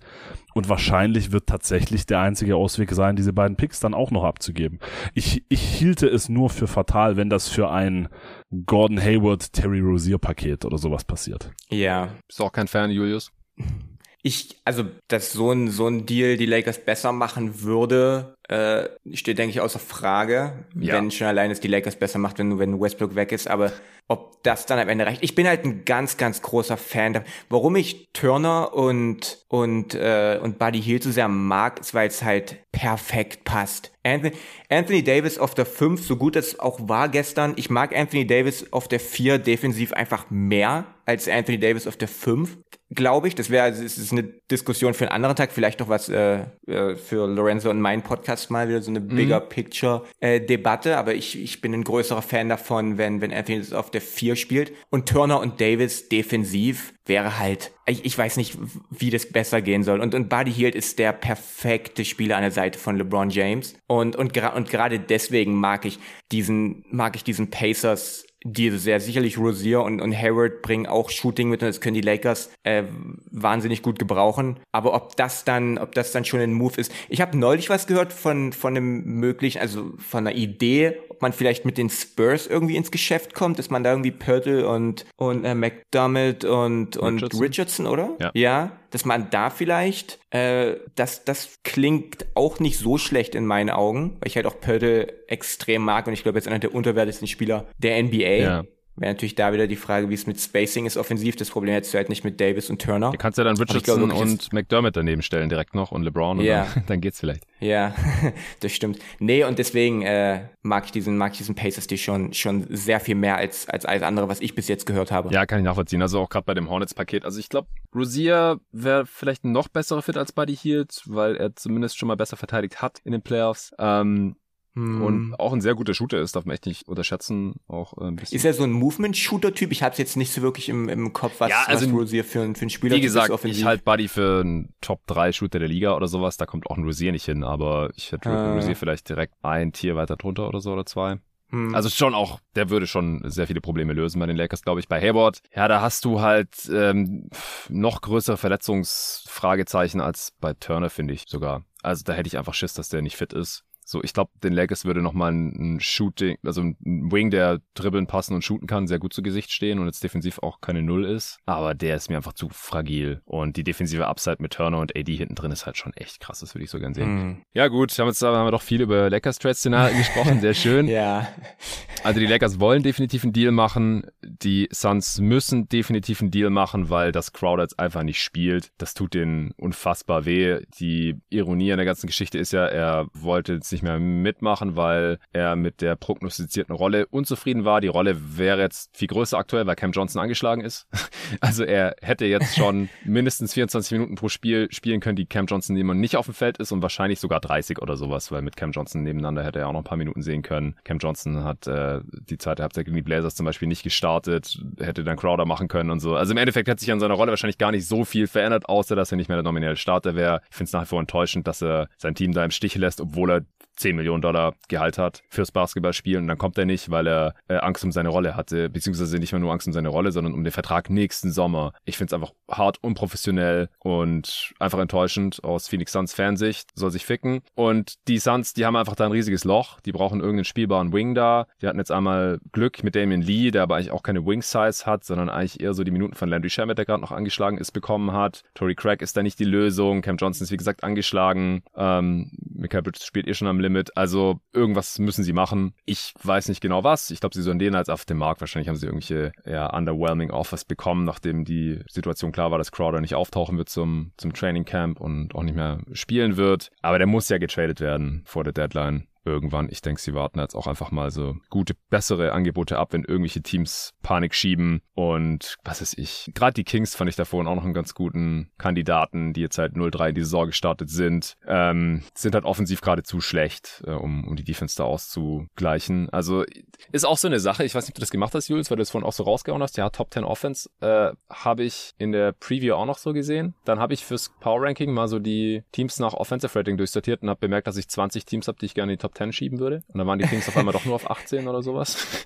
Und da stehen sie jetzt gerade auch. Das ist immer ein bisschen schwieriger dann, ähm, wenn, wenn halt die Realität dem Anspruch da nicht ganz genügt. Aber es sind auch erst drei Spiele. Ich kann mir auch vorstellen, dass die, dass die Kings halt vielleicht dann auch denken, oh fuck, so ein Jack Crowder, könnten wir echt gut brauchen als Starter. Die haben jetzt halt schon ihren First ähm, die, die, für die nächsten paar Jahre geschützt nach Atlanta geschickt. Das macht es ein bisschen schwieriger. Aber so in der Art irgend sowas könnte vielleicht auch was passieren von irgendeinem Mid-Tier-Team, die halt safe ins Play-In wollen, dass die dann für einen Crowder traden oder halt irgendeinen Contender, die Heat zum Beispiel. Die Heat sind auch so ein Team, das sieht so unfertig aus, habe ich auch in meiner Preview für God Next geschrieben. Einfach wegen diesem riesigen Loch da auf der 4, das PJ Tucker hinterlassen hat. Wir haben ja auch in der Preview darüber gesprochen, Lorenzo. Es gibt tausend Möglichkeiten, wie sie das füllen können, aber keine ist so wirklich befriedigend und so sieht es halt auch gerade in der Realität aus. Ähm, das heißt, die müssen noch irgendwas machen. Die haben jetzt halt nicht die offensichtlichen Assets, um für einen Jay Crowder zu traden. Habt ihr sonst noch Teams, die für euch irgendwie unfertig aussehen, als, als müssten die einen Move machen, früher oder später, die wir jetzt noch nicht genannt haben? Oder irgendwelche Kandidaten, die ich jetzt hier vielleicht vergessen habe, die einigermaßen offensichtlich auf dem Trademarkt sind? Das nicht unbedingt, aber wir hatten in der Hawks Preview darüber gesprochen, äh, wann es soweit sein könnte, dass Capella gehen könnte, je nachdem, wie sich die Entwicklung von, von Onyeka und Kogwu hinzieht. Äh, Okongwu sieht bislang sehr gut aus, finde ich. Capellas Minuten äh, halten sich sehr in Grenzen. Da hatten wir ja auch noch drüber gesprochen, ja. wie viele Minuten er denn überhaupt äh, sehen könnte. Bislang geht das eher in die Richtung, was du prognostiziert hattest, im Gegensatz zu meinen äh, Gedanken. Also wer weiß, vielleicht bei dem richtigen Angebot ist es dann doch dieses Jahr schon soweit. Ich würde zwar weiterhin nicht unbedingt damit rechnen, aber die ersten Eindrücke dieser Saison halte ich es zumindest nicht mehr für ausgeschlossen. Das ist auf jeden Fall noch ein Kandidat, den wir im Auge behalten dürfen. Julius, wenn du nichts mehr hast, dann würde ich sagen, wären wir durch für heute. Ich habe, ja? ja, ich habe, Ganz kurz nochmal zurück zu den Lakers. Ich finde, da haben wir noch nicht genug drüber geredet, aber ich bin gerade ganz nebenbei äh, durch, durch Twitter, äh, nicht weil mich das hier gelangweilig, gelangweilt hat, was du dann so gesagt hast, aber weil ich ja einfach mal äh, gucken wollte, ob es irgendwas zu neu. Ja, du hast eigentlich schon, ja. ich wollte einfach nur nett sein. Nee, also die Lakers bisher in den äh, Possessions mit LeBron und Anthony Davis und Westbrook auf der Bank hatten sie ein 116er Offensivrating, 102er Defensivrating, also uh, plus 14 net. Nice. LeBron und Davis mit Westbrook on, natürlich deutlich mehr Possessions, 96er Offensivrating, 104er Defensivrating, also minus 7. Das ist, eine, das, sind, das sind eine Differenz von, wenn ich jetzt mein, mein Schuhmatt, das ist auch schon ein bisschen her, aber minus äh, 21, ja. also minus 21 ungefähr. Also, das nur nochmal, oh, müssen wir jetzt gar nicht nochmal drüber reden, großartig, aber das nochmal äh, abschließend äh, zu dieser ganzen, zu dieser ganzen Diskussion. Ja. Naja, und wenn sie die, die Band back together bringen wollen, Dwight Howard und Carmelo Anthony sind ja immer noch verfügbar, soweit ich weiß, ja. oder? Ja, verstehe ich auch ganz ehrlich. Also zu zu Mellow. Ich meine, klar, defensiv äh, ist es eine ist natürlich dünn, aber das war ja vom Shooting ja Wahnsinn letztes Jahr und der auch einer der der wenigen Spieler in den letzten Jahren, der sobald er zu den Lakers gekommen ist, nicht verlernt hat zu äh, seine Dreier zu treffen. Also ich hätte ehrlich gesagt nichts dagegen, wenn, wenn Carmelo Anthony kommt noch fürs Minimum. Bei Lakers also, das jetzt ein Hot Take ist? Ich möchte sagen nicht, nee. nee. Ich meine, die haben ja durch den, durch den Jazz-Trade so haben die ja den Roster-Spot. Ernst gemeint. okay, durch, ja, dann. Nee, durch den Jazz, was ich sagen wollte, durch den Jazz-Trade haben die den Roster-Spot für Dennis Schröder aufgemacht und der hat ihn dann ja direkt wieder gefüllt. Hm. Meiner Meinung nach. Ja. Ja, ja, es gibt noch ein paar Spieler, mit relativ großen Namen, die noch vertragsfrei sind, war auch so, ein, äh, so eine Idee, die ich gehabt hätte, hier heute zu besprechen. So, kriegen die noch einen Job in der Liga oder sind die jetzt raus? Ich habe auch neulich irgendwo aufgeschnappt, ich glaube auf Instagram, ähm, dass Carmelo Anthony der erste Spieler ist, der so oft All-Star war, der zum dritten Mal in seiner Karriere zu Saisonbeginn nicht in dem Team steht. Hm. Also ohne jetzt irgendwie zurückgetreten zu sein oder verletzt zu sein oder sowas. Ah, das wundert mich, dass der noch keinen Vertrag hat, wundert mich wirklich weil er wirklich diese Entwicklung in den letzten Jahren von, von einem ehemaligen Star, der Zum dann einfach in dieser größeren Rolle zu einem wirklich guten Rollenspieler. Es ging ja damals äh, in, in Portland los und dann äh, war das ja bei den Lakers ein ähnliches Bild. Also verstehe ich nicht so ganz ehrlich gesagt, warum ja, er nicht nochmal irgendwie eine fürs Minimum irgendwo eine, ja, eine Chance bekommt. Ich glaube halt, Playoff-Teams wollen sich nicht groß mit ihm aufhalten, weil sie halt wissen, dass er in den Playoffs nicht spielbar ist. Das haben wir einfach zu Genüge gesehen da in Portland. Er defensiv einfach zu schlecht und also wird dann jedes Mal da attackiert und ich glaube, alles unter Playoff-Teams ist halt für Mello nicht so interessant. Der wartet wahrscheinlich mhm. drauf, dass irgendein Playoff-Team anruft oder am besten sogar ein Contender. Kann mir schon vorstellen, dass der ein, zwei Angebote bekommen hat. So, ich meine, irgendwelche Rebuilding-Teams, die ein bisschen Spacing gebrauchen können, schadet ja nicht, wenn dann so ein Mello da drin ist. Aber ich glaube, mhm. dass er da halt keinen Bock drauf hat. Und ich kann mir vorstellen, dass er im Laufe der Saison dann noch irgendwo unterkommt, wenn es irgendeine Verletzung gibt oder sich ein Roster-Spot ja. auftut. Vielleicht bei, bei den Lakers. Who knows? Auch Dwight Howard sehe ich ja ähnlich. Auch wenn er gesagt hat, wenn es jetzt nicht mehr klappt in der NBA, dann geht er wrestlen. Ich glaube, dann ist er auch zufrieden.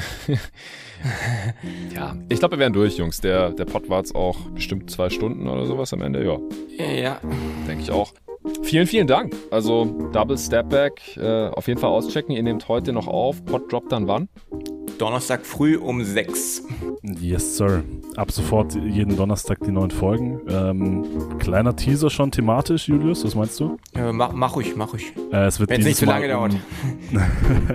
äh, es wird dieses Mal um die äh, Breakout-Kandidaten, Breakout-Spieler für die kommende oder für die mm. inzwischen laufende Saison gehen. Auch da wieder Bigger Picture-Ansatz. Äh, was, was muss eigentlich passieren, damit ein Spieler zu einem Breakout-Kandidaten wird? Äh, und dann schauen wir uns da ein paar Kandidaten an. Ja, sehr schön. Ich bin schon gespannt. Ich werde es mir da reinziehen und dann euch bei Bedarf natürlich wieder grillen für eure Takes. nee, sehr äh, gerne. Hat, hat mir sehr viel Spaß gemacht hier heute. Ich glaube, es war echt interessant. Ähm, coole Diskussion, gerade auch die Contender-Sache am Anfang. Also vielen Dank auch, dass ihr da quasi den Impuls gegeben habt, indirekt, dass ich zu diesem Zeitpunkt in der Saison schon bei jeden Tag NBA mal über die Meisterschaftsanwärter spreche, weil ich bin mir nicht sicher, ob ich es sonst äh, getan hätte. Hat Bock gemacht. Wie gesagt, wenn noch nicht getan, auf jeden Fall Double Stepback von Lorenzo und Julius äh, auschecken. Natürlich abonnieren, folgen, liken, äh, fünf Sterne bewerten, was man nicht so alles Schönes tun kann für neue Podcasts. Und das, das mag der Algorithmus dann auch und hält euch wahrscheinlich da noch ein bisschen oben. Ich würde es euch wünschen in, in den Charts, in den deutschen Sport-Podcast-Charts. Danke dir. Vielen Dank. ansonsten danke an Löwenanteil fürs Sponsoren dieser Folge. Danke euch nochmal, danke fürs Zuhören und bis zum nächsten Mal. Das wird dann Ende der Woche sein. Da äh, nehme ich mit dem äh, Luca zusammen die nächste öffentliche Folge auf. Dazwischen gibt es, wie gesagt, für Supporter eine Folge mit Jerry Engelmann. Bis dahin. Danke, ciao.